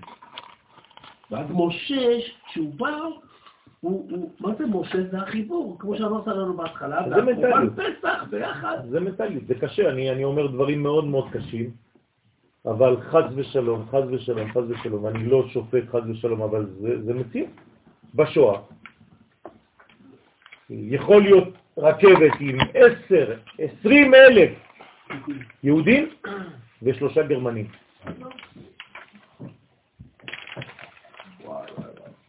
למה הם לא עושים כלום? כמה כדורים יש לך כבר ברובה? למה? כי כל אחד בעצם הוא לבד. אתה לא רואה את הכוח, אתה לא רואה את, העצ... את העוצמה. כשאתה בנפש שלך לבד, גם אם יש מיליון, אתה לבד. לא היה שמירה ברכבות בכלל. כלום! זה מפחיד. אני יודע שאני אומר דברים קשים. בעצם מה שאתה אומר ש, שאותו רגע של השואה, העוצמה של השואה הייתה בגלל ששם אותם יהודים לא ראו את העוצמה. לא ראו את הבחינה של העם, לא ראו את הבחינה של הלאומיות, ולכן בעצם לא חזרו לארץ. הקשרים המולקולריים הרב קוק כתב מכתבים לכל הרבנים של חוץ לארץ לעלות לארץ ישראל. צחקו עליו. כותב, יש מכתבים, אפשר לקרוא אותם. יש ספר שנקרא אם הבנים שמחה. חייב לי, כן, של הרב טייכטל. תראו מה הוא אומר שם. הוא מכנה את עצמו מרגל. הוא אומר שהוא היה חלק מהמרגלים. כי כל היום שלו היה רק פנוי למה? להכין את השיעור גמרא שלו למחר. ככה הוא כותב. נהיה דתי. הוא לא הבין מה זה עם ישראל, מה זה ארץ ישראל, מה זה מדינת ישראל, מה זה כל הדברים האלה. הוא אומר, רק עכשיו התחלתי ללמוד, ואני כל היום בוכה ואני מקווה שיום אחד הקדוש ברוך הוא יסלח לי. כי בגללי הרבה הרבה מתו, כל התלמידים, חס ושלום, ככה הוא אומר על עצמו. אבל הרב, אה, הרשע, הוא בתוך ארבעה ילדים. נכון, נכון. אז זה, לא אותו רשע המקורי, זה לא אותו רשע המקורי. זה אם הוא היה שם לא היה נגאל, אבל הוא לא שם, הוא פה. שימו לב, זה הכל מדויק, אין כלום, אי אפשר לצאת, הכל תפור. חכמים זה לא קוראים להם חכמים סתם. אפשר עוד שאלה? תמיד אפשר. לגבי אה, יציאת מצרים, אבל אה, יצאו שם חלקים שהם לא ישראל. כאילו, כן. זה לא כן. הש- ולא? עורלה ולא נכון, זה. מה השאלה? השתתפו. זאת אומרת שקיבלו עליהם באותו איך רגע, יכול להיות שהם יצאו ממצרים בלי ה... אני עונה לך, קיבלו עליהם באותו רגע עול מלכות שמיים. זאת אומרת שהם לא עוברים גיור כמו שעוברים היום, הם נמנו. כן? אם היו צריכים לא לעבור גיור כמו לא היום, לא. הם לא יכולים לאכול בפסח, הם לא יכולים לצאת ממצרים. אה, זהו. ולה אפיקת יתה, מתחות ידה דפרעה. ואז חז ושלום, אי אפשר להוציא אותם, אנשים כאלה תקועים, אי אפשר להוציא אותם מהיד של פרעה, מתחת ידו של פרעה, חז ושלום. כי הם בהפרעה כל רגע. אדם שנמצא בהפרעה, הוא לא יכול להתרכז בשני דברים באותו זמן, נכון? זה בדיוק העניין. במה אתה מרוכז? רק בדבר אחד. נכון. זה המצב. עכשיו, מה המצב המבטא ממש את הדבר הזה? חושך. כי בחושך אתה לא רואה אף אחד, אתה מרגיש רק את עצמך. אין אפילו מטר, אני לא יודע מה יש פה, אני רק מרגיש את הגוף שלי. זה נקרא מכת חושך. מכת אגואיזם. זה נקרא מכת חושך. אותיות שכחה. אתה כבר לא יודע מי, מי מסביב. אתה לא רואה שום מדרגה. זה כאילו הספירות בחד סמכה, שבירת הכלים. כתוב במכת חושך, ולא ראו איש נכון. נכון, דרשתי את זה בספר.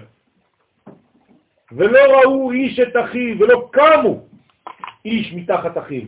זה בדיוק הדף היומי. הרב, בדיוק הדף היומי. הדף היומי עכשיו מדבר על... על אה, זה כל כך מסתדר, מדהים. מי צריך לקום למי? הרב למי וזה, והגמרא ממש אומרת את זה, כל דף ל"ג במסכת קידושין. וזה בדיוק זה, שאנשים, היום, אתה נוסע, הוא לא רוצה לראות אותך בכלל. הוא לא רוצה לראות, לא שהוא לא רואה. כן, אז צריך ל, ל, ל, ל, כן, לבדוק את, ה, את המצב של כל אחד ואחד מאיתנו, איפה אנחנו נמצאים. לכן, חז ושלום, אי אפשר לצאת אם אתה במצב כזה גרוע, אתה לא יוצא תחת ידו של פרעה, אתה יכול לעשות מה שאתה רוצה. ואיש תציאת נפשי, חז ושלום, מאתרא קדישא, ואז הנשמה, חז ושלום, מתרחקת מהאתר הקדוש, ואיש תערת באתרא מסעבה במצרים, ואז נשארת חז ושלום בגלות בצד הקליפה של מצרים. דהה ישראל אילה עבידו הנה טרן פיקודים, ואם עם ישראל באותו זמן, עם האנשים שהיו אז, לא היו עושים את שתי המצוות האלה, לא נפקו מתאמן, לא היו יוצאים משם. זאת אומרת, על אילו מצוות מדובר? קורבן פסח ומילה. מילה. לא היו עושים את שתי המצוות האלה, אי אפשר לצאת. לא נפקו. כלומר, הקדוש ברוך הוא חייב אותנו לעשות איזו פעולה קטנה, כדי להראות שאנחנו בעסק. ובגין כך כתיב, שמור את חודש האביב ועשית פסח לשם אלוהיך. למי אתה עושה פסח? לשם אלוהיך. אתם זוכרים תמיד, שילוב הוויה, אדנות. זה לא סתם, שילוב הוויה אלוהים. זאת אומרת, מה זה לשמור את חודש האוויר? אה, האביב? מה זה שמור? שמור, אומר הזוהר, כללה דנוקבה לא תעשה. תמיד שמור זה שייך לנש... לנקבה. נכון? וזכור זכר. אז שמור וזכור זה זכר ונקבה תמיד. אז שמור את חודש האביב, תהיה נקבה בחודש האביב. מה זה תהיה נקבה בחודש האביב? תשמור את עצמך מלא תעשה. בסדר? כי הנקבה זה לא תעשה, והזכר זה עשה, אקטיבי. אז מה זה עת? שמור עת. אז אומר הזוהר, עת כללה דקולה. כלומר, מאלף עד תו, הכל. ככה דרשתי גם כן בספר שנמצא בדפוס, בראשית ברא אלוהים עת. כלומר, במילה עת יש כבר את כל הבריאה, מאלף עד תו. חודש האביב עכשיו, זה המשך הפסוק, דהה בהוא שעתה שעורה אביב. ומקרבין מיני עומר עשירית האיפה ממחורת השבת אימו. מה זה אומר חודש האביב? אומר שבאותו זמן זה זמן השעורה, כלומר החיטה החדשה. ולכן מקריבים מהחיטה החדשה עומר לגולגולת. כמה זה עומר? עשירית. האיפה. ומתי? ממחורת השבת. מי זה השבת הזאת? יום טוב ראשון של חג, לא של פסח.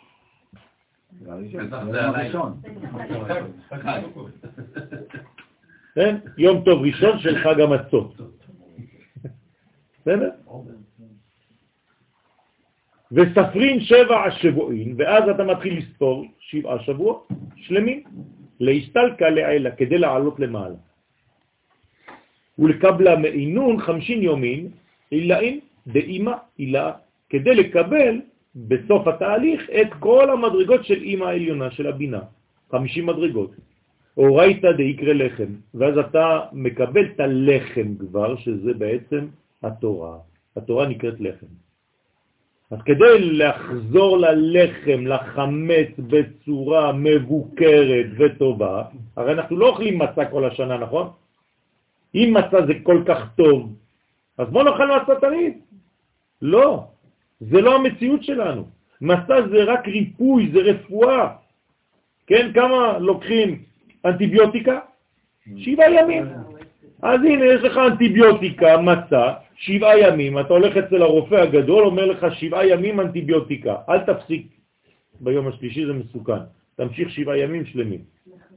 בבית המקדש היה הפוך, כל השנה זה המצה. בית מקדש זה אלוהי, זה לא בעולם הזה. אמרנו שזה שגרירות של הקדוש ברוך הוא בעולם הזה, עכשיו זה רק מצה. אבל אתה לא בעולם כזה, אתה בעולם הזה. בעולם הזה צריך לאכול לחם. אז אני רוצה לחזור ללחם, אבל בצורה טובה. למה, למה גם בבית המקדש זה מגיע ללחם, בפיק מסוים? יפה. זאת אומרת, מה קורה כשאתה בפיק מסוים מגיע ללחם? שהמצה והלחם מתחברים. שהעולם הבא והעולם הזה עכשיו גישרת ביניהם. כי אתה עלית במדרגה, אתה עשית מאמץ. דכתיב לכו לחמו ולחמי. וענן מקריבים ביום עדי חמשין, ואז כשאנחנו מגיעים ועשינו עבודה רצינית במשך חמישים יום, אז אנחנו מקריבים. לחם, שני לחם. בהתייהיב באורייתא שתי הלחם. לכן אנחנו מקריבים שני הלחם, בגלל שבתורה קיבלנו שני. לוחות. לוח זה אחד. אז קיבלנו שני לוחות. תורה שבכתב ותורה שבעל פה, וקיבלנו שתי תורות. תורה שבכתב, תורה שבעל פה, ולכן יש לנו גם שני לוחות. אה, זה אותו דבר. סוד ופשט. ונחי טיבו דעתיקה קדישה, ואז בעצם אתה מקבל את האור בחג השבועות של מה? של עתיק יומין. של עתיקה קדישה, דאימא הילה של המדרגה העליונה שנקראת עולם הבא, אימא העליונה, הראשונה של שם השם. בעינון שבע שבועי, הנה, בשבע שבתות, שלמן בקולה, שהן שלמות, כן? הם שלמים אותם שבועות, שבע שבתות תמימות. מה זה תמימות? שלם. כן, תמים תהיה עם השם אלוהיך. וכל חד מעינון שבע דרגין כליל בשבעה. כלומר, כל אחד כלול משבע, זה שבע כפול שבע. אז יש בסך הכל 49. כדאוקים נא ברזה דמהמנותא, כמו שראינו, כן, בעניין של האמונה. דדי, יא.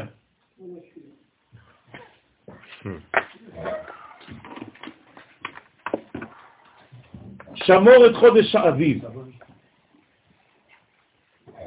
שמור את חודש האביב. עכשיו אתם מבינים מה זה שמור את חודש האביב. בפשט, מה זה אומר?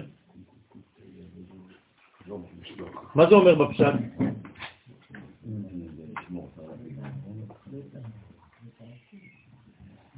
שתמיד תדאג שפסח יהיה באביב. זה מה שזה אומר בפשט. זאת אומרת, אצל המוסלמים, להבדיל אלף הבדלות, מה קורה? משתנה. זה כל השנה, למה? כי הם הולכים לפי הירח בלבד. ואצל הנוצרים, רק השמש בלבד. ואנחנו, מה אנחנו עושים כל הזמן? דואגים לחתן את השמש עם הירח, את הזכר עם הנקבה. תראו איזה, איזה, רק מזה אתה יכול לראות שרק עם ישראל מאוזן. זה שנה כמו שלנו, מעוברת. מה אנחנו עושים בשנה הזאת? התאמה. כן, מחזירים את הקצב הנכון של הזמן. אף אחד לא עושה את זה, הם לא מבינים בכלל איך זה עובד. רק לנו יש את הסוד של הזמן. לכן הקדוש ברוך הוא אמר, החודש הזה, הזמן הזה, זה רק לכם. אתם יודעים מה זה סוד הזמן. אף אחד לא מבין מה זה זמן. לכן עם ישראל יכול לקדש זמן. זהו. כי אנחנו יודעים לחתן בין השמש לבין הירח. כי לשמש יש פגישה עם הירח. נישואי הרנדבו הכללי. כן? מה הוא בן? זה מה הוא בן. מה זכר? שמש? בן נקבה? מה הוא בן? גמטריה זמן. רק מי שיש לו מה הוא בן יכול להיות בזמן. רק מי שיודע מה זה זכר ונקבה יכול להיות בזמן. כל פעם שיש מלונימה של השמש, אז יש לנו את השחרית ויש לו מלונימה של הירח, אז יש לנו כאילו את החודש. נכון, נכון. ולכן אנחנו פועלים על כל הזמנים, על כל השינויים, גם אפילו ביום. מה זה תפילת שחרית? מעבר מלילה ליום. מה זה תפילת ערבית? מעבר מיום ללילה. מה זה תפילת מנחה? מעבר מעלייה לירידה של השמש. אנחנו כל הזמן בספרים. אנחנו כולנו חייטים. עובדים בתפירות. שמעתם? כן? יש לכם מכונת תפירה בבית? כן. כל יהודי יש לו מכונת תפירה בבית, ככה זה היה אצל אבותינו לפחות. שמור את חודש האביב ועשית פסח לשם. מעניין. אתה צריך לעשות פסח לשם. מה זה פסח לשם? אתה עושה פסח לשם או פסח לעצמך? אתם פעם כיוונתם שאתם עושים פסח לשם? כי מדובר על קורבן פסח. לא לחג שאנחנו חוגגים היום, אנחנו לא מבינים אפילו מה זה. זה רחוק, זה רחוק ממה שזה באמת צריך להיות. לכן אנחנו מנסים כמה שיותר בשיעורים לקרב את הנפש שלנו למציאות האמיתית של זה. כי בקערה של פסח אנחנו לא מבינים כלום. יש לך ביצה פה, אתה לא יודע אפילו שזה קורבן חגיגה. היה קורבן אחר, שאוכלים אותו על האש. הרי קורבן פסח לא אוכלים אותו, אוכלים אותו רק בסוף, סתם, אפילו פחות מכזית על הסובה, אתה כבר שבע, אתה לא אוכל את זה כדי, כי אתה רעב. אז למי זה? קשה. איפה זה לך? קורבן חגיגה. זה הביצה שיש לנו היום בסדר. אז שמור את חודש האביב, אתה צריך לשמור את האביב הזה. חוץ מזה שזה תקופה, זה גם מדרגה. מה זה אביב? אופטימיות, אופטימיות, תקווה, תקווה, תקווה של בניין, זה נקרא אביב. כולם מנסים לחכות את האביב שלנו. עלק אביב. קריב לון בייחודה, ולכן מה קורה באביב? רק באביב אפשר להתחבר באמת. כי זה זמן של חיבורים. הרי כל בעלי החיים מתחברים, הם בזיווג. כל העולם נמצא בזיווג בתקופה הזאת. מה אתם חושבים שזה סתם? אמרתי לכם שחתול זה צדיק. הוא יודע, בתת מודע הוא קיבל תורה. הוא קיבל בחודש האביב, תתחבר. כל החתולים נולדים בתקופה הזאת. מעניין. הציפורים, כל הטבע מתחדש, לא רק העצים. דהה ביפקד ממצרים לילה, ולכן בגלל זה, באותו חודש ובאותו יום, שזה כבר בלילה, כן, 14 זה היה הקורבן, נכון? אבל מתי אכלנו אותו? ב-15, לא בבוקר, בלילה, לפני חצות. זה אפיקומן של היום. ואוכלים את האפיקומן על הסובה. זכר לקורבן הזה, קורבן פסח. מתי יצאנו? בבוקר. איזה יום זה היה בשבוע? חמישי. יום חמישי זה היה, אוקיי? כלומר, יום רביעי בשבוע עשינו קורבן פסח, זה היה 14 לחודש, ביום חמישי בבוקר, באשמורת הבוקר, יצאנו ממצרים. איך אני יודע את זה? פשוט כי שבת הגדול זה היה השבת שלפני. לקחתם לכם ביום השבת, בעשור לחודש. עשור. אז אם זה היה עשור לחודש, איזה שנה זה היה? לבריאת העולם? 2448. יום שבת היה שבת הגדול, זה היה עשירי לחודש ניסן באותה שנה. 14 לחודש זה היה יום רביעי, 14 בלילה, כלומר כבר 15, כן? ערב חמישי אכלנו את הזה, וביום חמישי בבוקר יצאנו ממצרים. היו? ותשלים לאי דרגה דאיקרא ליל שימורים. ולכן זה מתחבר, אותו 14 לליל שימורים, ותקריב דחורה לגבה ותתקרא לילה שלמה. ואז אם הוא ליל, ואחרי זה הוא הופך להיות לילה, כן? הרי קוראים לו ליל שימורים, והלילה הזה לשם. אז תחליט או ליל או לילה. ליל זכר, לילה נקבה. כלומר, זה גם זה וגם זה, כי זה מחבר זכר ונקבה. אם אתה לא מחבר זכר ונקבה, מה לא קורה? בחיים שלך לא תצא ממצרים. בסדר? איך קוראים למלך בשבירת הכלים? ואלה המלכים אשר מלכו בארץ אדום לפני מלוך מלך לבני ישראל. כל מלך כתוב וימלוך וימות, חוץ מהמלך השמיני שנקרא הדר. ומה מיוחד במלך הזה? מגלים את שם אשתו, שקראו לה מהתבאל. מה אכפת לי שיש לו אישה? אכפת לי ועוד איך. כי אם אין לו אישה, זה אומר שהוא זכר בלי נקבה, זה זרע לבטלה. ורק כשיש זכר ונקבה יש גאולה, ולכן הוא נקרא הדר. בסדר? מה זה הדר? היי, שבא לדור.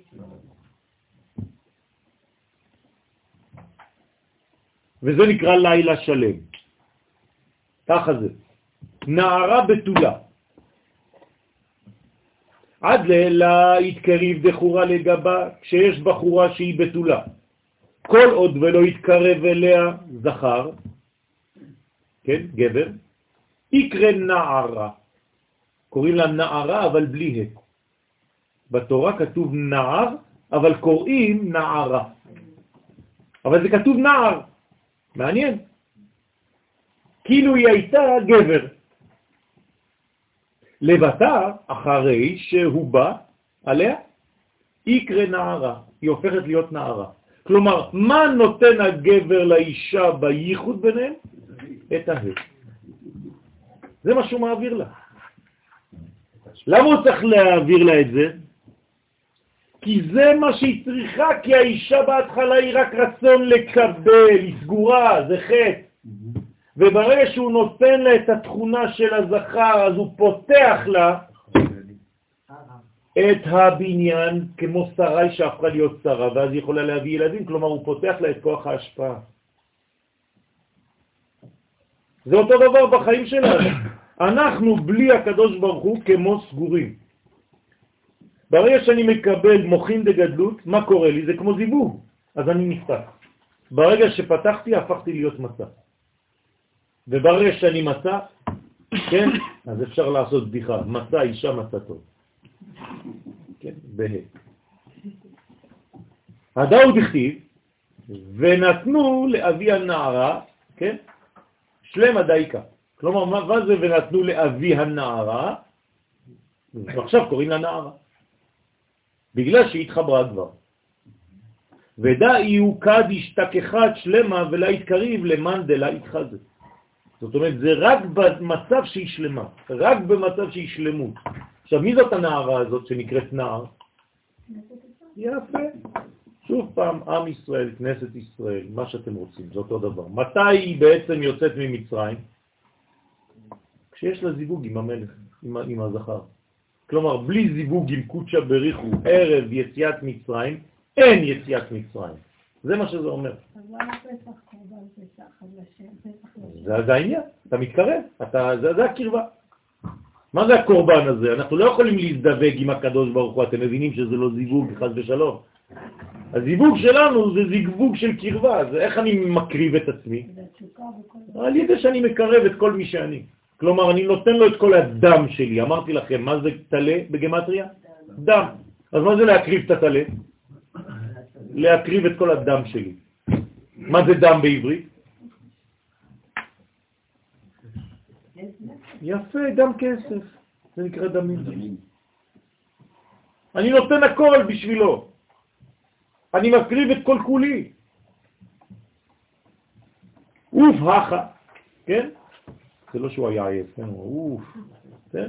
אוף הכה גם כאן, בקדמית ליל שימורים, אותו דבר בפסח, בהתחלה זה נקרא ליל, כמו נערה בלי ה', לבטר הלילה הזה לשם, ואחרי זה הופך להיות לילה. כלומר, יש זיווג בין הקדוש ברוך הוא לבין עם ישראל, ולכן הליל הופך להיות לילה. הבינותם? הפקידה שלו, הבינונו. מה? זה הפקידה כאילו. זה הפקידה. זה נקרא פקידה. פקוד יפקוד. זה זיווג. לכן זה נקרא ליל שימורים. למה צריך שמירה? כי בזמן הזיווג צריך שמירה. למה?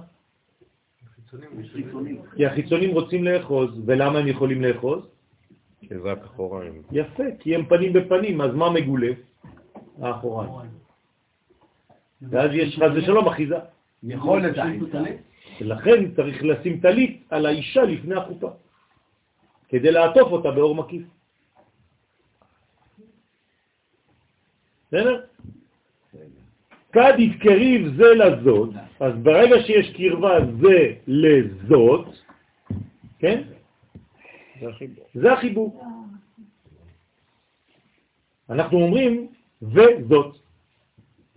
זה אותו דבר. זה חיבור זה לזאת. כשאנחנו מגביהים ספר תורה, אנחנו אומרים וזאת התורה. כדי לחבר זכר ונקבה. והזכר שעולה לתורה וקורא, זה אותו דבר. הרי מה זאת התורה? נקבה. צריך להוציא אותה מאיפה? מהבית של אבא ואימא, זה ההיכל, מורידים לה את הסמלה, תשימו לב, זה הכל. היא נפתחת, ומי שקורא בה זה זיווג. בגין כך, לה יתחזה להתקרבה בהוא פסח ערל ותמה. ולכן בפסח מי שהוא ערל ותמה לא יכול להתקרב, לא יכול להראות בכלל קרבה. כי הוא סגור, כי הוא אטום. תמה זה, זה אטימות, זה סגירה, זה מה שהתחלנו לומר בהתחלה, שהגלות זה חסימה של כל הנפש. ודמה טעון מתנה אחת, דייקה. מה זה דמה של מי? מה זה טעון מתנה? מה זה דמה טעון מתנה אחת? כן, אני יודע שאומרים את זה כל בוקר, אבל צריך לדעת על מה ועל מי. מי נגד מי? אה? הקורבן. הקורבן, הקורבן, הדם, כן? הדם טעון מתנה אחת. מה זה אומר? שנותנים בעצם, זה המתנה, זה נותנים את החלק של הנוקבה. כשאני מרוויח עשרה שקלים, כמה חלקים של נוקבה יש בו? אחד, לא עשר. עשירית. עשירית. אחד על עשר. אז כמה אני צריך לתת? אחד על עשר. זה נקרא מעשר. כלומר, כל פעם שיש לי בעצם עשר מדרגות, אני מחזיר מדרגה אחת למשחק. זה, זה הסוד, רבותיי. אתה יכול לשמור תשע, אבל תכניס אחת למשחק מחדש, כי זה לא שייך לך. ואז אתה מתעשר. כי המלכות של הקדוש ברוך הוא לא שלי. עכשיו, איך קוראים למלכות הזאת בשיר השירים? אחת היא יונתי תמתי. אחת היא לאימא שלה, לאימא. היא נטרת בנה דלי סתאבון ישראל. האימא שומרת את הבנים שלה כדי שעם ישראל לא יהיה סתמה, לא יהיו טמאים. בגין כך, לכן שבטי יה נפקו מתמן. יצאו בעצם כמה שבטים? חמישה עשר. איך חמישה עשר? יפה. יצאו חמישה עשר שבטים ממצרים. אתם מכירים רק 12 שבט, נכון? מאיפה יצאו חמישה עשר שבטים? לא זה שלוש ערב רב. לא, חס ושלום. אה? אפרים, מנשה ויוסף, אתה סופר את כולם. אתה מגיע ל-15. ולכן, בשבטים הרגילים אתה לא סופר את יוסף, נכון? אין שבט יוסף. זה נהיה 13. זה לא נגמר. מה עוד? אפרים ומנשה, אתה אומר. לא, אפרים ומנשה הם כבר כלולים שם. משה ואהרון? אה? לא. דינה, 14. וגרים. אה? והגרים, מי שהתגיירו. כן. זה, השבט, לכן זה נקרא שבטי נפקו מתאמן, ולכן חמישה עשר, זאת אומרת, מי יוצא ממצרים בעצם? בואו נחזור לקבלה. רק מי שיש לו מוחים. מה זה מוחים? חוכמה ובינה, באותיות י' וה'. לכן, זה הסוד, ולכן מתי יוצאים ממצרים? בי' ה' לחודש. רק שזה לא קיים, כי אנחנו לא אומרים י' ה', אנחנו אומרים ט"ו, כדי לא להגיד את שם השם. הבנתם? אנשים לא מבינים שזה י' וה', כל פעם שאנחנו יוצאים ממצרים, אנחנו יוצאים בגלל שיש מוחים. הילדים לא יודעים את זה, האנשים לא יודעים את זה, אתה אומר להם ט"ו והם לא יודעים מה זה ט"ו. תגיד להם זה י' וה' בצורה אחרת. רק אסור להגיד י' וה', אז אומרים ט"ו, אבל זה אותו דבר, זה אותו מספר. במילים אחרות, רק מי שיש לו מוכין יוצא. מי שאין לו מוכין בגדלות לא יוצא ממצרים. בגלל שזה שם השם. ולא אומרים שם השם סתם על כל מיני דברים. אבל דווקא אם זה כאילו, אם, אם יש לנו את הידיעה הזאת שאנחנו מחברים את זה וזה. כן, ברגע שאתה אומר את זה ככה, אבל אם אתה אחרי זה אומר את זה לכל החודשים, כן, אתה אומר זה י' כל החודש. זה בעיה, כי ברגע שאתה מתרגל כבר לדבר, אתה כבר תכניס את זה לכל הדברים. ולכן זה נקרא שבטי יא. נפקו מתאמן והתחברת י' בה'. ואז היוד מתחברת לה, ולא באתר אחרא כמד עביד אינון, ולא בצד אחוריים, רק בפנים. ולכן, מה אומר הקדוש ברוך הוא למשה? אם אין אתה גואלם, אין אחר. אין אחר. להפך ממה? אני אעשה, לא בפורים רווח והצלה. יבוא בפורים. רווח והצלה יבוא ליהודים ממקום אחר, בפסח לא. אתם מבינים?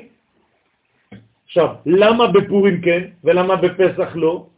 כי פסח זה המטריקס.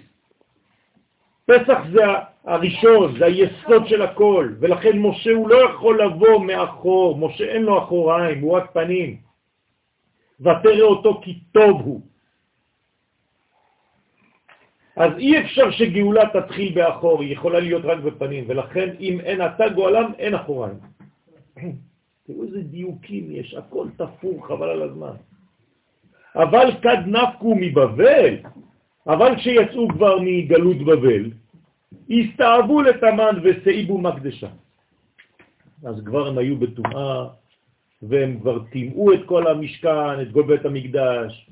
בגין כך חיביה שליט בהו. לכן הנחש שלט בהם, ולה ישתכח שלטנותה לישראל, ואז לא היה שלטון כבר לעם ישראל בהוא זמנה. מעניין, רבי שמעון בר יוחד, מה שמעניין אותו זה שעם ישראל יהיה לו שלטון. כלומר, הוא הדתי הלאומי הראשון בהיסטוריה. ואתם יודעים למה? כי נצטווינו רק לדבר אחד, רבותיי, להקים מדינה. אתם יודעים את זה? כלומר שלטון יהודי בארץ ישראל. אנשים לא יודעים את זה, הם חושבים שזה ארץ. אז הרבה אומרים לי, תראו, ציוני, הוא מדבר על ארץ ישראל. בטח, על ארץ ישראל הוא יכול לדבר.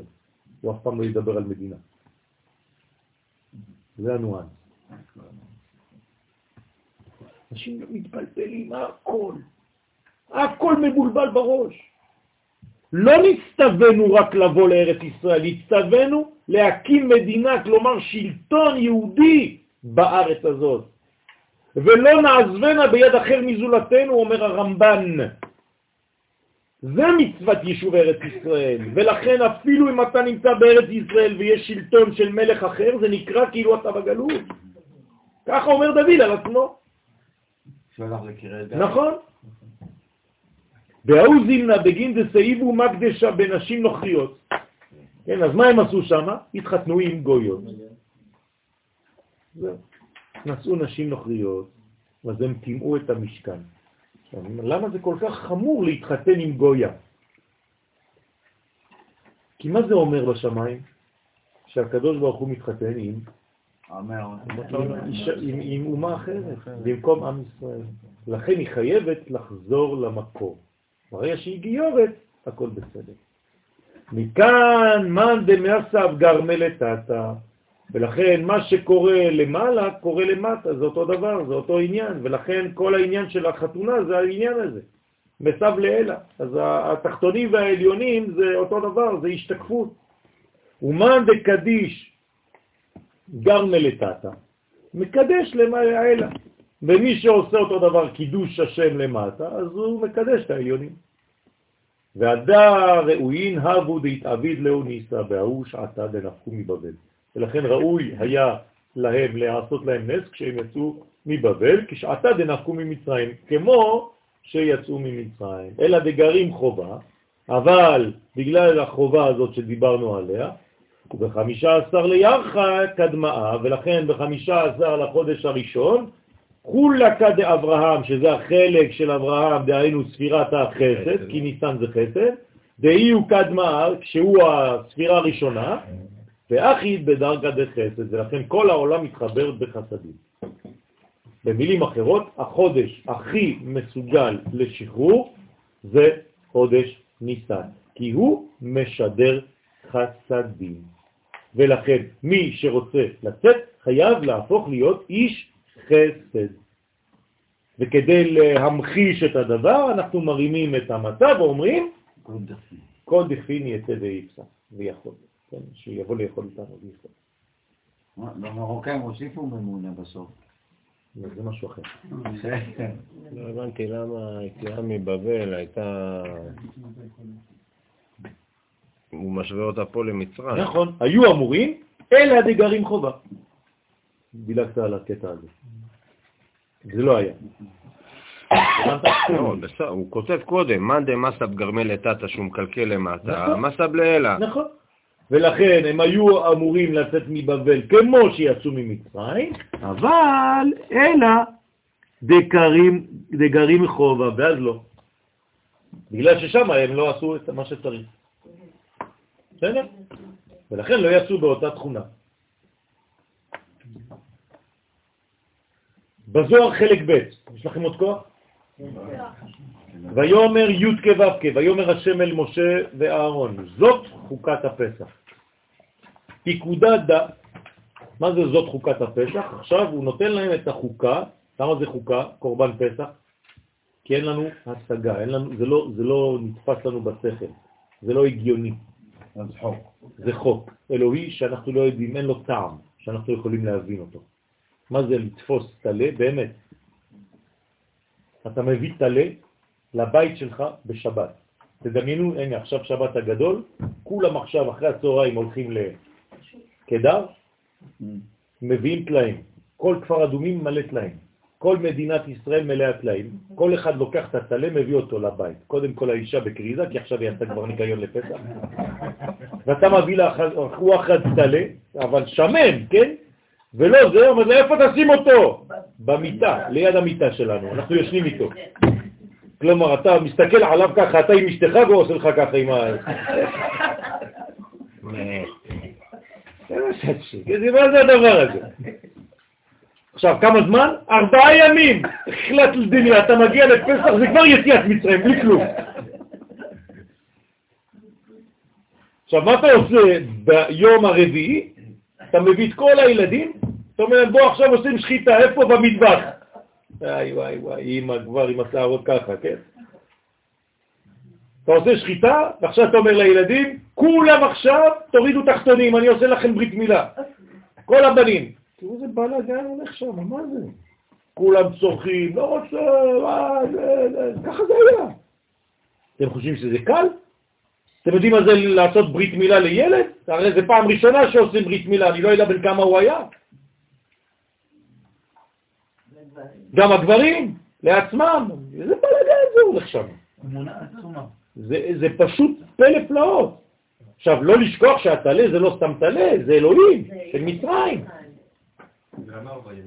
כן, זה לאט לאט. להאכיל אותו. כן, כן, עכשיו אתה צריך להאכיל אותו, יש בלגן בבית, קופסאות של כל מיני גזר וכל מיני חסה וכל מה שיש לך בפסח יש לך כבר בשביל הטלה.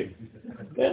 והוא עושה לך גם את הצרכים שלו במקום, כי אתה צריך לקשור אותו למיטה, אתה לא יוצא איתו בבוקר לטייל. הוא קשור שם, הוא עושה הכל שם, יש לך ערמה, השם ירחם, אתה יושן שם איתו. עדיף לשים את המיטה בחוץ. לא? כן, את האישה גם, את הכל בחוץ. אתם לא מבינים, תתפסו מה זה אומר. עכשיו, יש מלא דם בבית, אתה רץ אחרי הילד, כולו שותה דם והוא רץ, לא רוצה, בואי נעת, כן? אתה תופס אותו, שם לו כלי מתחת לזה, כל הדם של הברית יורד לו, כן? אתה אחרי זה לוקח את הטלה, מכניס את הדם שם, יש לך איזה מין דבר כזה, אתה מתחיל לערבב עם זעתר, ואתה צובע את הקיר ואשתך אומרת לך, מה קרה לך? אתה חולה רוח, אתה חולה רוח. הרסת לה את הבית ארבעה ימים. אתם, אתם לא שמים לב לדברים. כן? מה זה הדבר הזה? זה גם מוציא, שאתה מוציא את זה החוצה שכולם יראו. זה אחרי זה, זה צריך לעשות את הקורבן, אחרי זה בעצם לא תשברו בו כדי שיבואו כלבים ויאכלו את זה, ואללה, יסתר מה הולך שם. כן, אז הדבר הזה הוא לא פשוט בכלל. מי שרואה את זה מבחוץ, זה כישוף, נכון? כן או לא? זה כישוף לכל דבר. מה אתה צובע עד לאתו ככה מבפנים? בא מישהו אומר לך, מה אתה עושה? כן, כל האינטלקטואלים של היהדות. שמו זה לא נראה לי הגיוני. מה אתה עושה פה? זה הגיוני זה? כן, פעם הייתה לי חברותה פה כשהגעתי לכפר. אז הוא אומר לי, אתה מוציא לי כל הזמן דברים לא הגיוניים אה, שהם מתורה אחרת, מתורת הקבלה. הוא אמר, תגיד לי, זה הגיוני שאתה מדבר עם הקדוש ברוך הוא בתפילה? זה לא אותו דבר, מה זה לא אותו דבר? עם מי אתה מדבר? עם אין סוף ברוך הוא. מה, עם מי אתה מדבר, תגיד לי. לא יודע מה להגיד לי. אז פה זה חוק. זאת חוקת הפסח. פיקודה דה. תראו, כולם התעוררו עכשיו. כן? פיקודה דה, מצווה הזאת, למשחת פסח, לשחוט, אה? כן, לשחוט את הפסח בין הארבעים בי"ד בניסן. כלומר, השנה נגיד, באיזה שעה היינו צריכים לעשות את השחיטה הזאת? בערב. זה עוד לא נגמר, אמרתי היינו צריכים, יכול להיות שנעשה בעזרת השם. אה? מה אתמול? היינו עבדים, אה, לא, אתמול לא עושים שחיטה אתמול, ערב פסח, שבוע הבא, ביום שישי. בצהריים, נכון? נגיד אם זה השנה, בעזרת השם, אנחנו צריכים יום שישי הבא לעשות שחיטה ביום שישי אחרי הצהריים, ולאכול ביום שישי בלילה כבר מהזה, מהטלה. הלוואי. אנחנו מתפללים שנאכל מן הזבחים. דוכרנה דהוא פסח דמצרים. מה זה דוכרנה? זיכרון. זיכרון לאותו פסח של מצרים. כלומר, אנחנו עושים את זה כל שנה כזיכרון לאותו פסח של מצרים. ודאי הוא חובתה על כולה, וזה חובה על כולם. כמה דעת אמר ושחטו אותו כל קהל עדת ישראל בין הארבעים. כלומר, כולם צריכים להיות שותפים לדבר הזה. כל הקהל של עם ישראל. פסח דה יצטריך למהווה נטיר מעשרה יומין ולהלאה. כלומר, הפסח הזה צריך לשמור אותו מהעשירי לחודש והלאה. שזה אותה שנה היה שבת הגדול, כזכור, נכון? כלומר, מתי הביאו את הטלה? בשבת. כלומר, הבעל חזר מבית כנסת, אומר לאשתו, יש לנו אורח. לשבת, תכיני צלחת. והכתיב בעשור לחודש הזה, ויקחו להם. כלומר, בחודש, בעשירי לחודש, הם היו צריכים לצאת וללכת ולקחת. מה היא טעמה? למה? מה הטעם של הדבר הזה? בגין דהה כדן שריעת ציהרה. לאן הרה מעשרה יומים והלאה? כי צריך שהירח יהיה לפחות מלא בעשרה ימים. כלומר, לא עושים את הדבר הזה אם הירח עדיין לא תפס כוח. מתי הוא מתחיל לתפוס כוח? כשהוא כבר בעשירי לחודש. כלומר, עד עשירי לחודש, מפה יש לנו חוק, שעד עשירי לחודש הירח עדיין חלש. חלש. מעשירי לחמש עשרה הוא בשיא התוקף שלו, בשיא הכוח שלו. ובחמש עשרה הוא ממש בכוח הגדול. לכן עדיף להתחתן, אומרת הקבלה, בחמש עשרה לחודש העברית. שהירח, שזה האישה, והשמש, שזה הזכר, מתחברים. כמו שיש בעולמות העליונים, יש גם כאן. עד דאיש תלים בחמיסר. ומתי זה שלם? בחמיסר, כלומר 15. ובארביסר דילהו, כן? דילהבה, ובארבעה עשר, בשעתה דדין נטליה על אלמה, בזמן שהדין שולט על העולם, כלומר בצהריים, בשעת המנחה, רזה דה לעברה זוהמה מקמי ברית קדישה. זה הזמן להעביר את הזוהמה מהברית של הקודש. כלומר, אנחנו משתמשים בכוח של המנחה, שזה גבורות, כדי לעשות מה? ברית וקורבן פסח. כלומר, אנחנו משתמשים בכוח של הגבורה כדי לעשות את הדבר הזה. של יצחק. ולהתנהנה באור אחד דנדיף, ולהנות מהריח של מה? של הקורבן, של המנגל, כן, של המשוי. שיהיה ריח טוב, אתה נהנה מזה, יש מצווה ליהנות מזה. תשימו לב. ועל דה, אתם מבינים למה ביום העצמאות עושים מנגל הישראלי? לא, לא מבינים, אבל עכשיו... פשוט מאוד, כי בתת מודע הם מרגישים שהם צריכים לעשות קורבן הודיה לקדוש ברוך הוא. זה כמו נבואה. ב-DNA. הם לא יודעים, זה ב-DNA שלנו. היינו יכולים להפוך את זה לחג אחר, למשהו אחר. למה דווקא זה? עכשיו, לא עושים את זה בגלל שדתיים, לא עושים את זה, אבל עושים את זה בגלל תחושה שיש משהו, יש כאן חגיגה, יש כאן הודיה למישהו. למרות שבינתיים אני אוכל. ועל דה לה אתיה אלא על שבעה. על שבעה, סליחה. ולכן לא אוכלים אותו, אלא על הצובע, כדי שזה ייראה שזה ממש לשם ולא בשבילך. למה זה פסח לשם? מה זה אומר בעצם? כשאני אוכל את זה, מה זה אומר? יפה. הפנמה של מי? של הקדוש ברוך הוא. אני אוכל את הקדוש ברוך הוא בליל פסח. על הסובה. כלומר, אתה לא אוכל אותו כשאתה רעב, כי ההיסטוריה כבר נגמרה, זה, נקרא, זה נקרא על הסובה. כלומר, ברגע האחרון, כן, זה בשבע גם, על השבע, שבע ביום היללתיך, מה אתה אומר? לא ממקום של תאווה. נכון, לא ממקום של תאווה, אלא ממקום של הפנמה. כן, של הטמעה של המציאות. אני עכשיו מקבל עליי ואני עכשיו קובע לעצמי, אני עושה איזה מין פועל דמיוני, כן, סימבול, כדי להכניס את הקדוש ברוך הוא במציאות שלי. זה גם אה, כמו הפה הוא כלי. ו... נכון. ועל דה, וכל ערל לא יאכל בו, ולכן מישהו ערל לא יכול, כי הוא עדיין בפרעוניות. על הסובה זה במודעות השבע. נכון, על הסובה, נכון, מעל לשבע, מעל הסובעה. כן, מעל למציאות שאתה אוכל בשביל הבטן, כי בטן רשעים תחסר. וצדיק אוכל לסובה, נפשו. וזה זה העניין. ואנחנו עכשיו כולנו צדיקים, באותו ליל הסדר, ולכן חשוב ללכת למקווה לפני פסח, גם מי שלא רגיל ללכת למקווה במשך כל השנה, חשוב מאוד, כי זה בעצם ההתחלה, זה ההתחלה של המציאות. החיים מתחילים אז, מחדש. כן?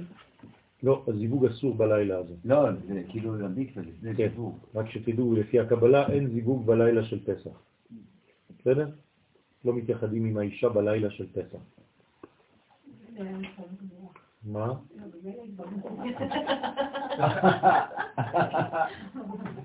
את צודקת. היא נבדקה ממך. מוזר לך, כי אמרנו שזה התאריך הכי טוב להתחתן. נכון, נכון. אז תענה לי אתה, למה אין זיווג למטה? הנה יש לנו פה כי אתה מדריך קלות. מתדבק למעלה, כאילו כלפי מעלה. תסבירי לנו, אסנת, למה? יש זמנים שזה אין חיבורים למטה. לא יודעת להסביר, לא יודעת להגיד שהאריזה כותב על כמה ימים, ש- שבגלל שיש דיווג עליון, אז אה, אנחנו לא צריכים להיות בדיווג. אז מעניין, אז הוא שואל, אה, דווקא היינו צריכים להשתוות למהלך. אם יש מהלך קוסמי, גם אנחנו. בתוך המהלך, אני רוצה להיות שותף. זה או-או. אה? או-או. בגלל שהמהלך הזה הוא מהלך עם כנסת ישראל כולה. זה כבר החתונה הגדולה. אחרי זה, מכוח הזיווג הזה, יהיה לך זיווג מחודש עם האישה. פרטיים, קטנים. בעצם בסדר? הזיווג העליון הוא כל כך חזק שאם אתה... אתה סתם, זה כאילו- כאילו להדליק נר. בשמש. כן, או שכאילו אם אתה מנסה להשפיע אז אתה עושה את הפקודה הזאת. נכון, נכון. כולנו נקבות בעצם. נכון. וחוץ מזה, לכן, ב- במה שאמרנו עכשיו, בגלל שיש זיווג בין הקדוש ברוך הוא לבין כנסת ישראל, כולנו אישה אחת גדולה בפסח.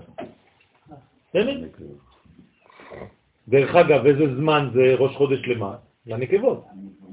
נכון? זה ראש חודש של הנוקבה, ניסן. זה גלגלתא דנוקבה בקבלה. זה גולגולת של האישה. מתי גולגולת של הזכר? תשרה. נכון? בראש השנה זה גולגלתא דזכר, בניסן זה גלגלתא דנקבה. ולכן עכשיו אנחנו נכנסים למהלך נוקבי אחד גדול. ראש שנה למלאכים, מלכות. עכשיו זה מלכות, ראש השנה למלכים. אנחנו ב, ו, ו, ובראש ובראשונה למלך מלכי המלכים. זה הוא, כי הרי כל, למלכות של רק של מלכי ישראל, כן? כשכתוב במשנה שניסן הוא ראש השנה למלכ, למלכים, זה למלכי ישראל בלבד.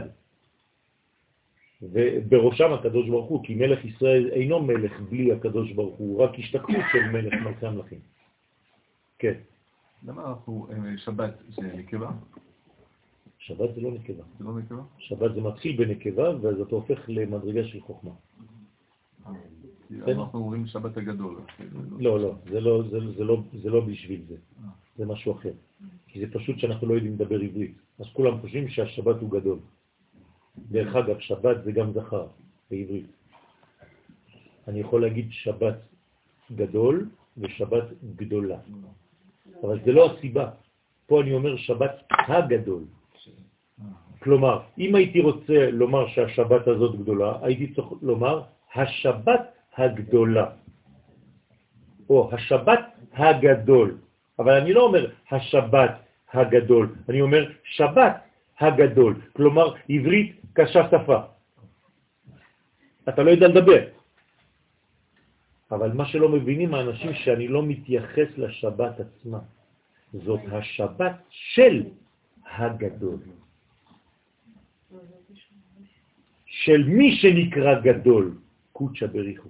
ומה זה גדול? חסד, השפעה. זאת השבת של ההשפעה, של החסדים הגדולים המתחילים לזרום בעולם. בסדר? זה, זה הכל הכל הפוך. כמו שאתה אומר, לשון הקודש. מה זה לשון הקודש? הלשון שהוא מדבר בה. מה זה ירושלים? עיר הקודש? העיר שלו. לא הולילנד. הולילנד זה גוי. אין לנו דבר כזה הולילנד. אין לנו ארץ הקדושה. זה ארץ הקודש, זה משהו אחר. זה ארץ של הקודש ברוך הוא. לכן, מאן דלה אית בברית קדישה, מי שאין לו ברית, לא יכול ב, הוא לא יכול לאכול. דהי מבני ברית איהו, לטברה תוקפה דחלה אחרה, לעברה עורלה מקמי ברית. שרק מי שהעביר את העורלה שלו מהגוף שלו, מהמציאות שלו, פתח את עצמו לפתח של קדושה, רק הוא יכול להיות שותף לאכילה הזאת, להפנמה הזאת של הקודש במציאות שלו, האנושית. כמו יוסף עשה ברית למצרים כדי לתת להם... אה, נכון, יוסף עשה ברית שם למצרים, אבל זה צריך להבין מה, מה הוא עשה שם, הוא בלבל שם את הכל. או שהוא עשה סדר בכל, תלוי איך אתה רואה את זה. נכון. הוא העביר את מי שהיה במקום זה למקום אחר, ממקום זה למקום אחר, כן. צריך להבין, זה שיוסף עשה שם עבודה בחוכמה גדולה, זה הכשרה לכל הגאולה. זה כאילו שבעת ימים לא תצאו מפסח אוהל מועד. זה מה שעשה יוסף.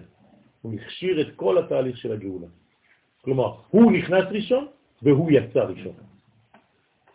מעניין. נכון? מי נכנס ראשון למצרים? יוסף. מי יצא ראשון ממצרים? יוסף. שהרי נשאו אותו עם הארון. הארון היה בעצם ה... מי שמראה את הדרך. כלומר, היסוד, הברית, זה תמיד מי שנכנס ראשון ומי שיוצא ראשון. תמיד.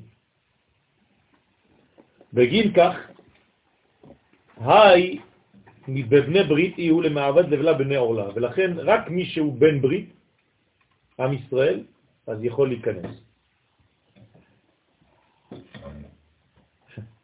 פעם הייתי באיזשהו מקום עם, עם, לצערנו, כן, עם אנשים שלא כל כך דומים, אז כיפה כזאת זה לא, לא רציני.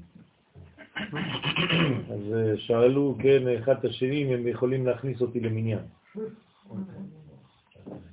אז הוא שואל את החבר שלו ביידיש, הוא משלנו? אז אני הבנתי את זה, אז אמרתי לו, לא, אני, אני משל, משל עם ישראל, אתם לא משלנו. הפכתי לו את הכל, מסתכל עליי ככה. לו, תגיד, אתה לא מתבייש? אין לך בושה בפנים? כד עתה קודשה בריחו למצרים. כשבא הקדוש ברוך הוא למצרים, כן? חמה, הוא ראה דמה, הוא ראה את הדם, דהאו פסח, של אותו פסח. דהבה רשים על פיתך, שהיה רשום על הפתחים. כלומר, הקדוש ברוך הוא ידע מי פתח לעצמו את הפתח הזה. ודם הדברית, וגם את הדם של הברית כמובן, הבו קיימין על פיתך, ושני הדמים יחד היו צבועים על הפתח. דכתיבו לקחתם לכם אגודת אזור, כלומר, אתם צריכים לקחת אגודת אזוב, אגודה זה לקחת כמה עצבים של זעתר ולקשור אותם, לעשות מהם אגודה, וזה מכחול. ותבלתם בדם, ואז אתם תובלים אותו בשני הדמים, אשר בסף, כן, שיש לך בקערה הזאת, והגעתם. כלומר, אתם צריכים לגעת. לגעת זה ממש לגעת. עכשיו, הזוהר מתייחס לאזוב. אזוב ההוא קימנה. דאי הוא מעבר רוחים בישים. למה לוקחים אזוב? בגלל שהוא מגרש רוחות רעות. כלומר, מי שרוצה לגרש רוחות רעות מהבית, שיקח זעתר כל הזמן בבית. כן. ולשים על השולחן אפילו. בתוך קופסה, לשים זעתר על השולחן, כדי שלא יהיו מריבות בבית. בסדר? אז תמיד תמיד צריך לדאוג שיהיה זעתר בבית. זה חשוב מאוד. אפשר לריב על הזעתר. אפשר לריב על הזעתר כבר.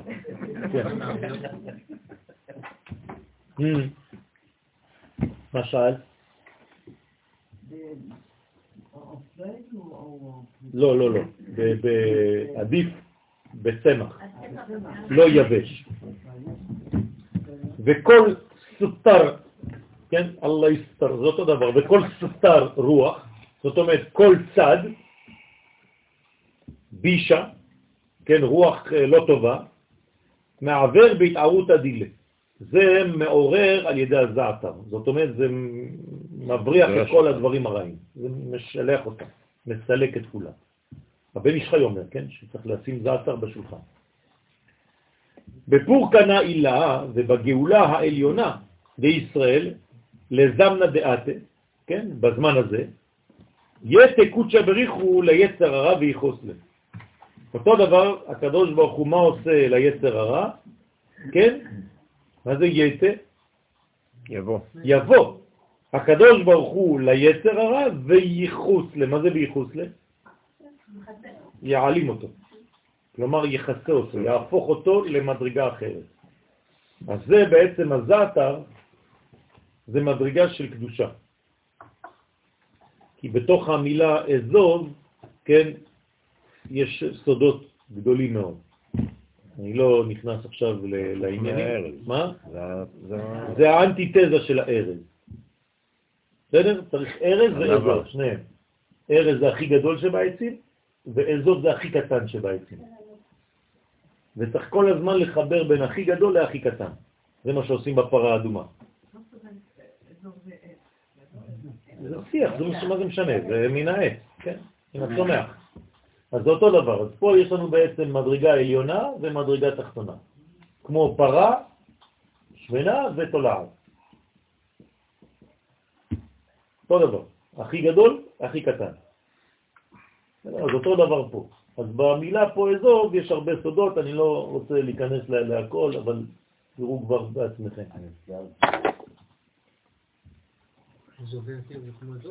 זובי הקיר כן, זה זה.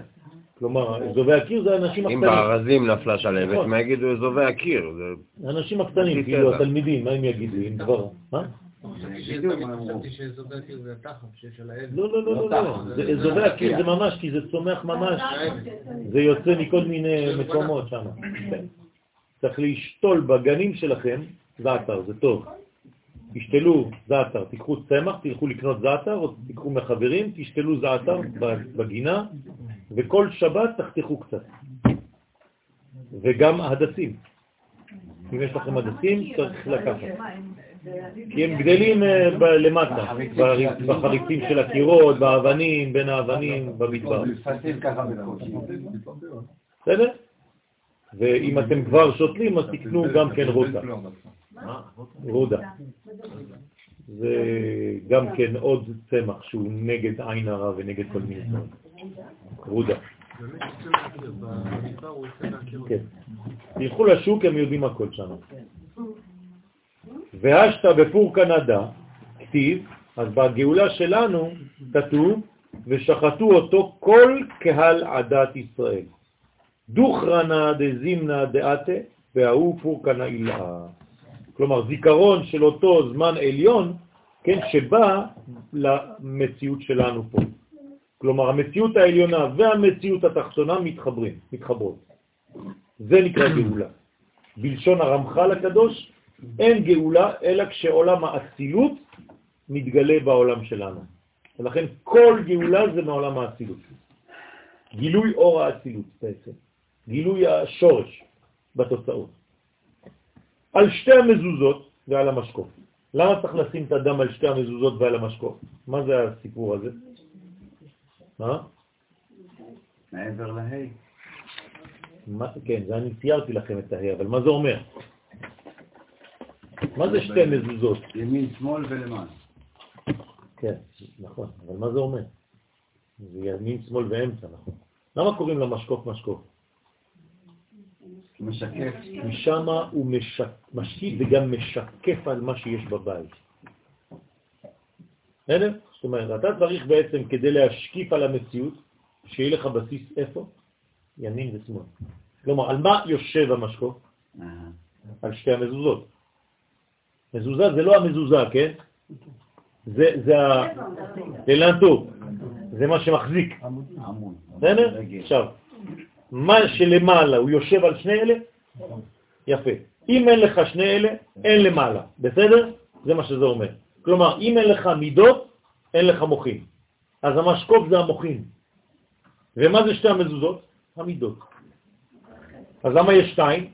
כי יש לך ימין ושמאל. הימין הוא שלם, והשמאל, אמרתי לכם, צריך לשבור לו את הרצון לקבל. אז פה יש לכם בעצם ג' קווים, ימין, שמאל ואמצע. ימין ושמאל תפרוצי. אבל הימין ושמאל זה לא שלם כמו ח', זה ה'. לפתוח, כמו בסוכה. מה לדעת? בסדר? שני עמודים מחזיקים את זה. אבל אם שוברים, למה זה לא? מה זה שוברים את זה? אם שוברים למעלה, רגל השמאלית כאילו ש- נופל. אה, זה- אה? היא פיזיקלית.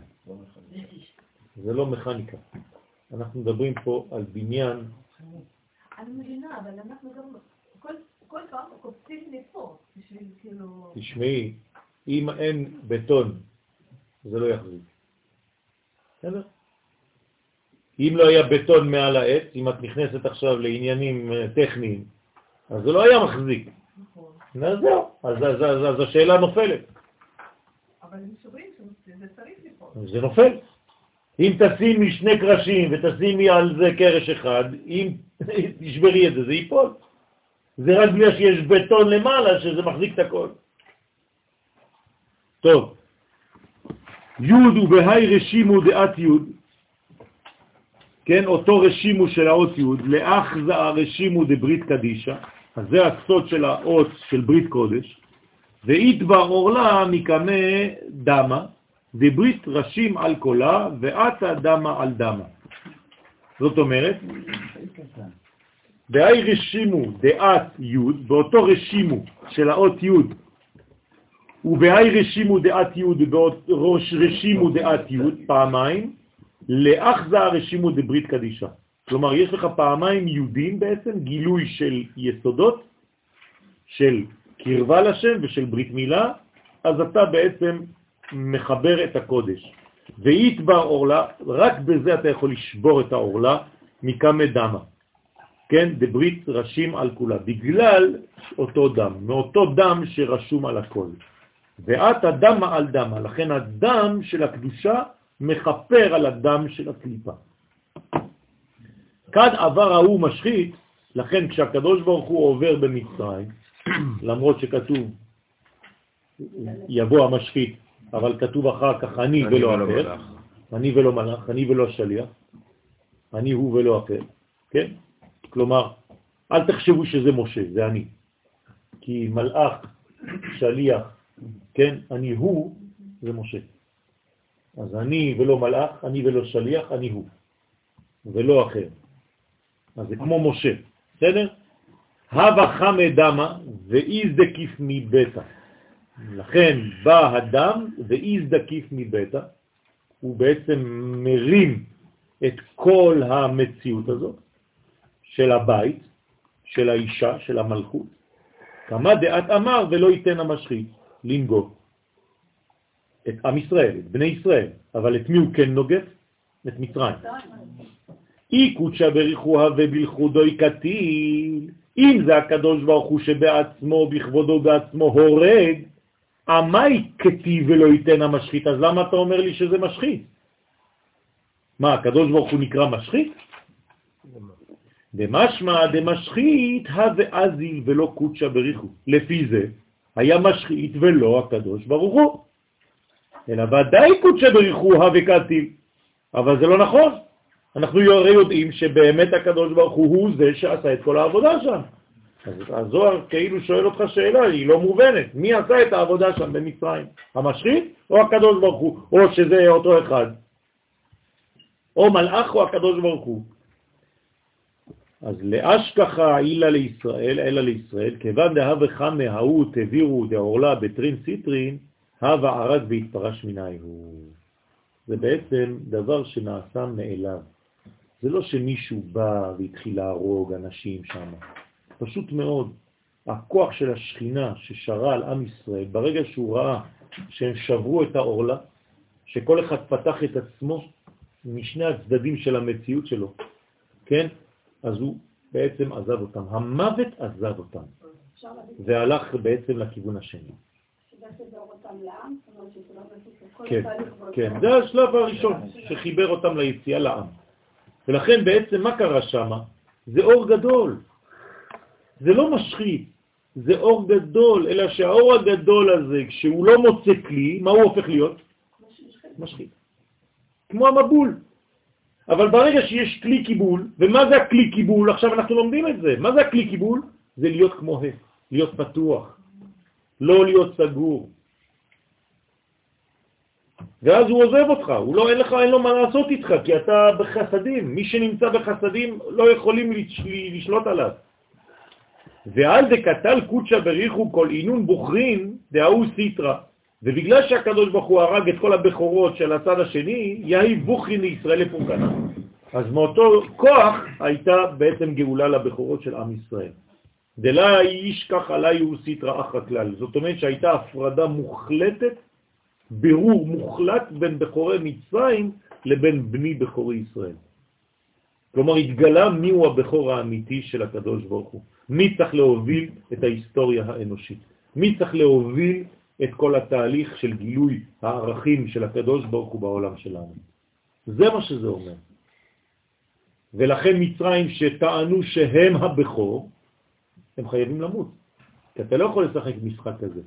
או שאתה באמת הבכור, או שאתה מת. אז מי שהבכור האמיתי חי, מי שהבכור המזויה מת. ובכל הנתיר לא לישראל כאבא על בנים, ולכן מי נשאר? רק האבא והבן האמיתי. כלומר, הקדוש ברוך הוא זה כנסת ישראל, בני בכורי ישראל, אתם הבכור שלי, אתם הראשית שלי. עליכם חשבתי לפני שבראתי את העולם. אתם עליתם במחשבה לפניי. אנחנו מסיימים רק עם... אה, בבית אחד יאכל.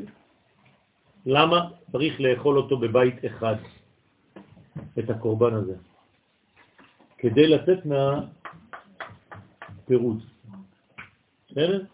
כלומר, זה תיקון עכשיו, צריך לאכול אותו במה? בחבורה, בבית אחד. זאת אומרת, כלליות. הכל בחיבור, הכל באחד. לא תוציא מן הבית, אסור להוציא אותו מן הבית. פיקודדה למחל היי פסח, כלומר, יש לנו פה מצווה, אומר הזוהר, לאכול את הפסח על מצות ומרורים. כן, הקורבן פסח אוכלים אותו על המצות ועל המרור. מצות, כתוב מצת, כתיב, בלי ו'. מהי היי לקבל היי. כלומר, מאחד אתה מקבל את השני. מה זה אומר? אלא לאחזה גלותה דשכינתה עם מהון דישראל באו מרירו דלהון. מה שאמרנו קודם. אתה צריך להבין שגם בגאולה יש מרירות כלשהי. זה המרור. בכתיבה ימררו את חייהם בעבודה קשה. וחד אכלין לאי פסח, לכן כשאתה אוכל את הפסח, אתה אוכל גאולה, אז למה אתה מוסיף לזה מרור? למה אתה משלב מרור? לאחזה כל היי דעבדו לון במצרים בהוא גלותה ובשעבודה, כדי לא לשכוח מאיפה יצאת וכמה זה קשה לצאת, ושזה תהליך שגם כשיצאת אתה עדיין אוכל אותו מהמרירות הזאת. כי זה טראומה לחיים. מה כתיב בעצם לא תשברו בו, ולמה אסור לשבור את העצמות של הקורבן? זה העצם. כן? ואתו כלבה. באו הכלבים והבו גררלון, היו גוררים את אותה עצם, לא רצו לעזוב את העצמות. כן, כשכלב דורך על איזה דבר, אתה לא יכול להוסיף. כן, לא, לא נותן לך. אז הוא היה תופס את העצם מאתר לאתר. היו לוקחים אותו, את העצמות, וזורקים אותו ממקום למקום. לוקחים את העצמות, הולכים עד המצרים, המצרים מסתכל על זה, הוא אומר, מה זה? פרסמו את הנשק. כן, פרסמו. כלומר, זה, זה ממש פחד. היה אמור להיות פחד, מי שפחד שהמצרי יבוא להרוג אותו, שכן שלו. לא עשה את זה. בחוץ לארץ יש הרבה יהודים שלא שמים את המזוזה בחוץ. הם שמים את המזוזה בתוך הבית, מפחד. כן? זה לא פשוט. זה לא פשוט. גלות זה מצב, אתם לא מבינים אפילו. אתם לא מבינים, אנשים יוצאים מבית כנסת וככה. מכניסים את הכיפה לכיס, מיד. אנחנו לא, פשוט שכחנו את הדברים האלה, אתם, אתם לא מבינים, אתם גדלתם פה, ברוך השם. מי שיודע מה זה גלות, הוא, מבין. אתה יוצא מבית כנסת, מקום קדוש, אתה הולך לבית שלך, מקום קדוש, ובאמצע אתה עובר דרך זבל. זבל זבלי הזבלים, כן? ועל דקתי ועצם לא תשברו בו. אתון לא תשברון, אבל כלבה הבו אתיאנו מטברין להם. אתם לא תשברו, אבל מי כן ישבור את העצמות האלה? הכלבים. מה אכפת לי מהכלבים עכשיו? מה זה הסיפור הזה? אלא ברגע שאתה מצרי, או שיש לך מנטליות פרעונית ומצרית, אתה כמו כלב. כי הזוהר קורא לאנשים שיש להם אגו גדול ורוצים רק לקבל כלבים, שעושים הב, הב, תן, תן, רק תן לי. זה מה שמעניין את האנשים האלה. לכן מה צריך לבוא כדי לתקן את זה? כלב. לכן הכלב הוא מתקן כלב. עכשיו, כלב זה גם דבר חיובי לפי זה. לכן הוא בעצם כמו לב, ולכן הגמטריה שלו זה 52 כמו שם בן, שזה הקדושה, שזה השכינה. תשימו לב, אפילו הכלב הופך להיות שכינה. שם בן, 52, שזה המלכות. ולכן מלכות דקדושה הקטע את המלכות דקליפה, והכלב הפך להיות בעצם מדרגה של קדושה באותו זמן. לכן גם היום, כשאתם רוצים לאכול, אתם צריכים קודם כל לתת לכלב, ואחרי זה אתם לאכול. ואם כלב נובח, אתם צריכים להזכיר לו, כן, שהוא יצא ממצרים ונתנו לו כבוד, ואז שייתן לנו שקט. ואז אומרים לו פסוק, והכלב שותה. בסדר? ולכל בני ישראל לא יחרץ כלב לשונו. זה הפסוק שאומרים לו. הוא מסתכל עליכם וזה. שבת שלום ופסח כשר ושמח. שבת הגדול שלום. למען אוחבב יזרו לכלב, זה בצרפתית.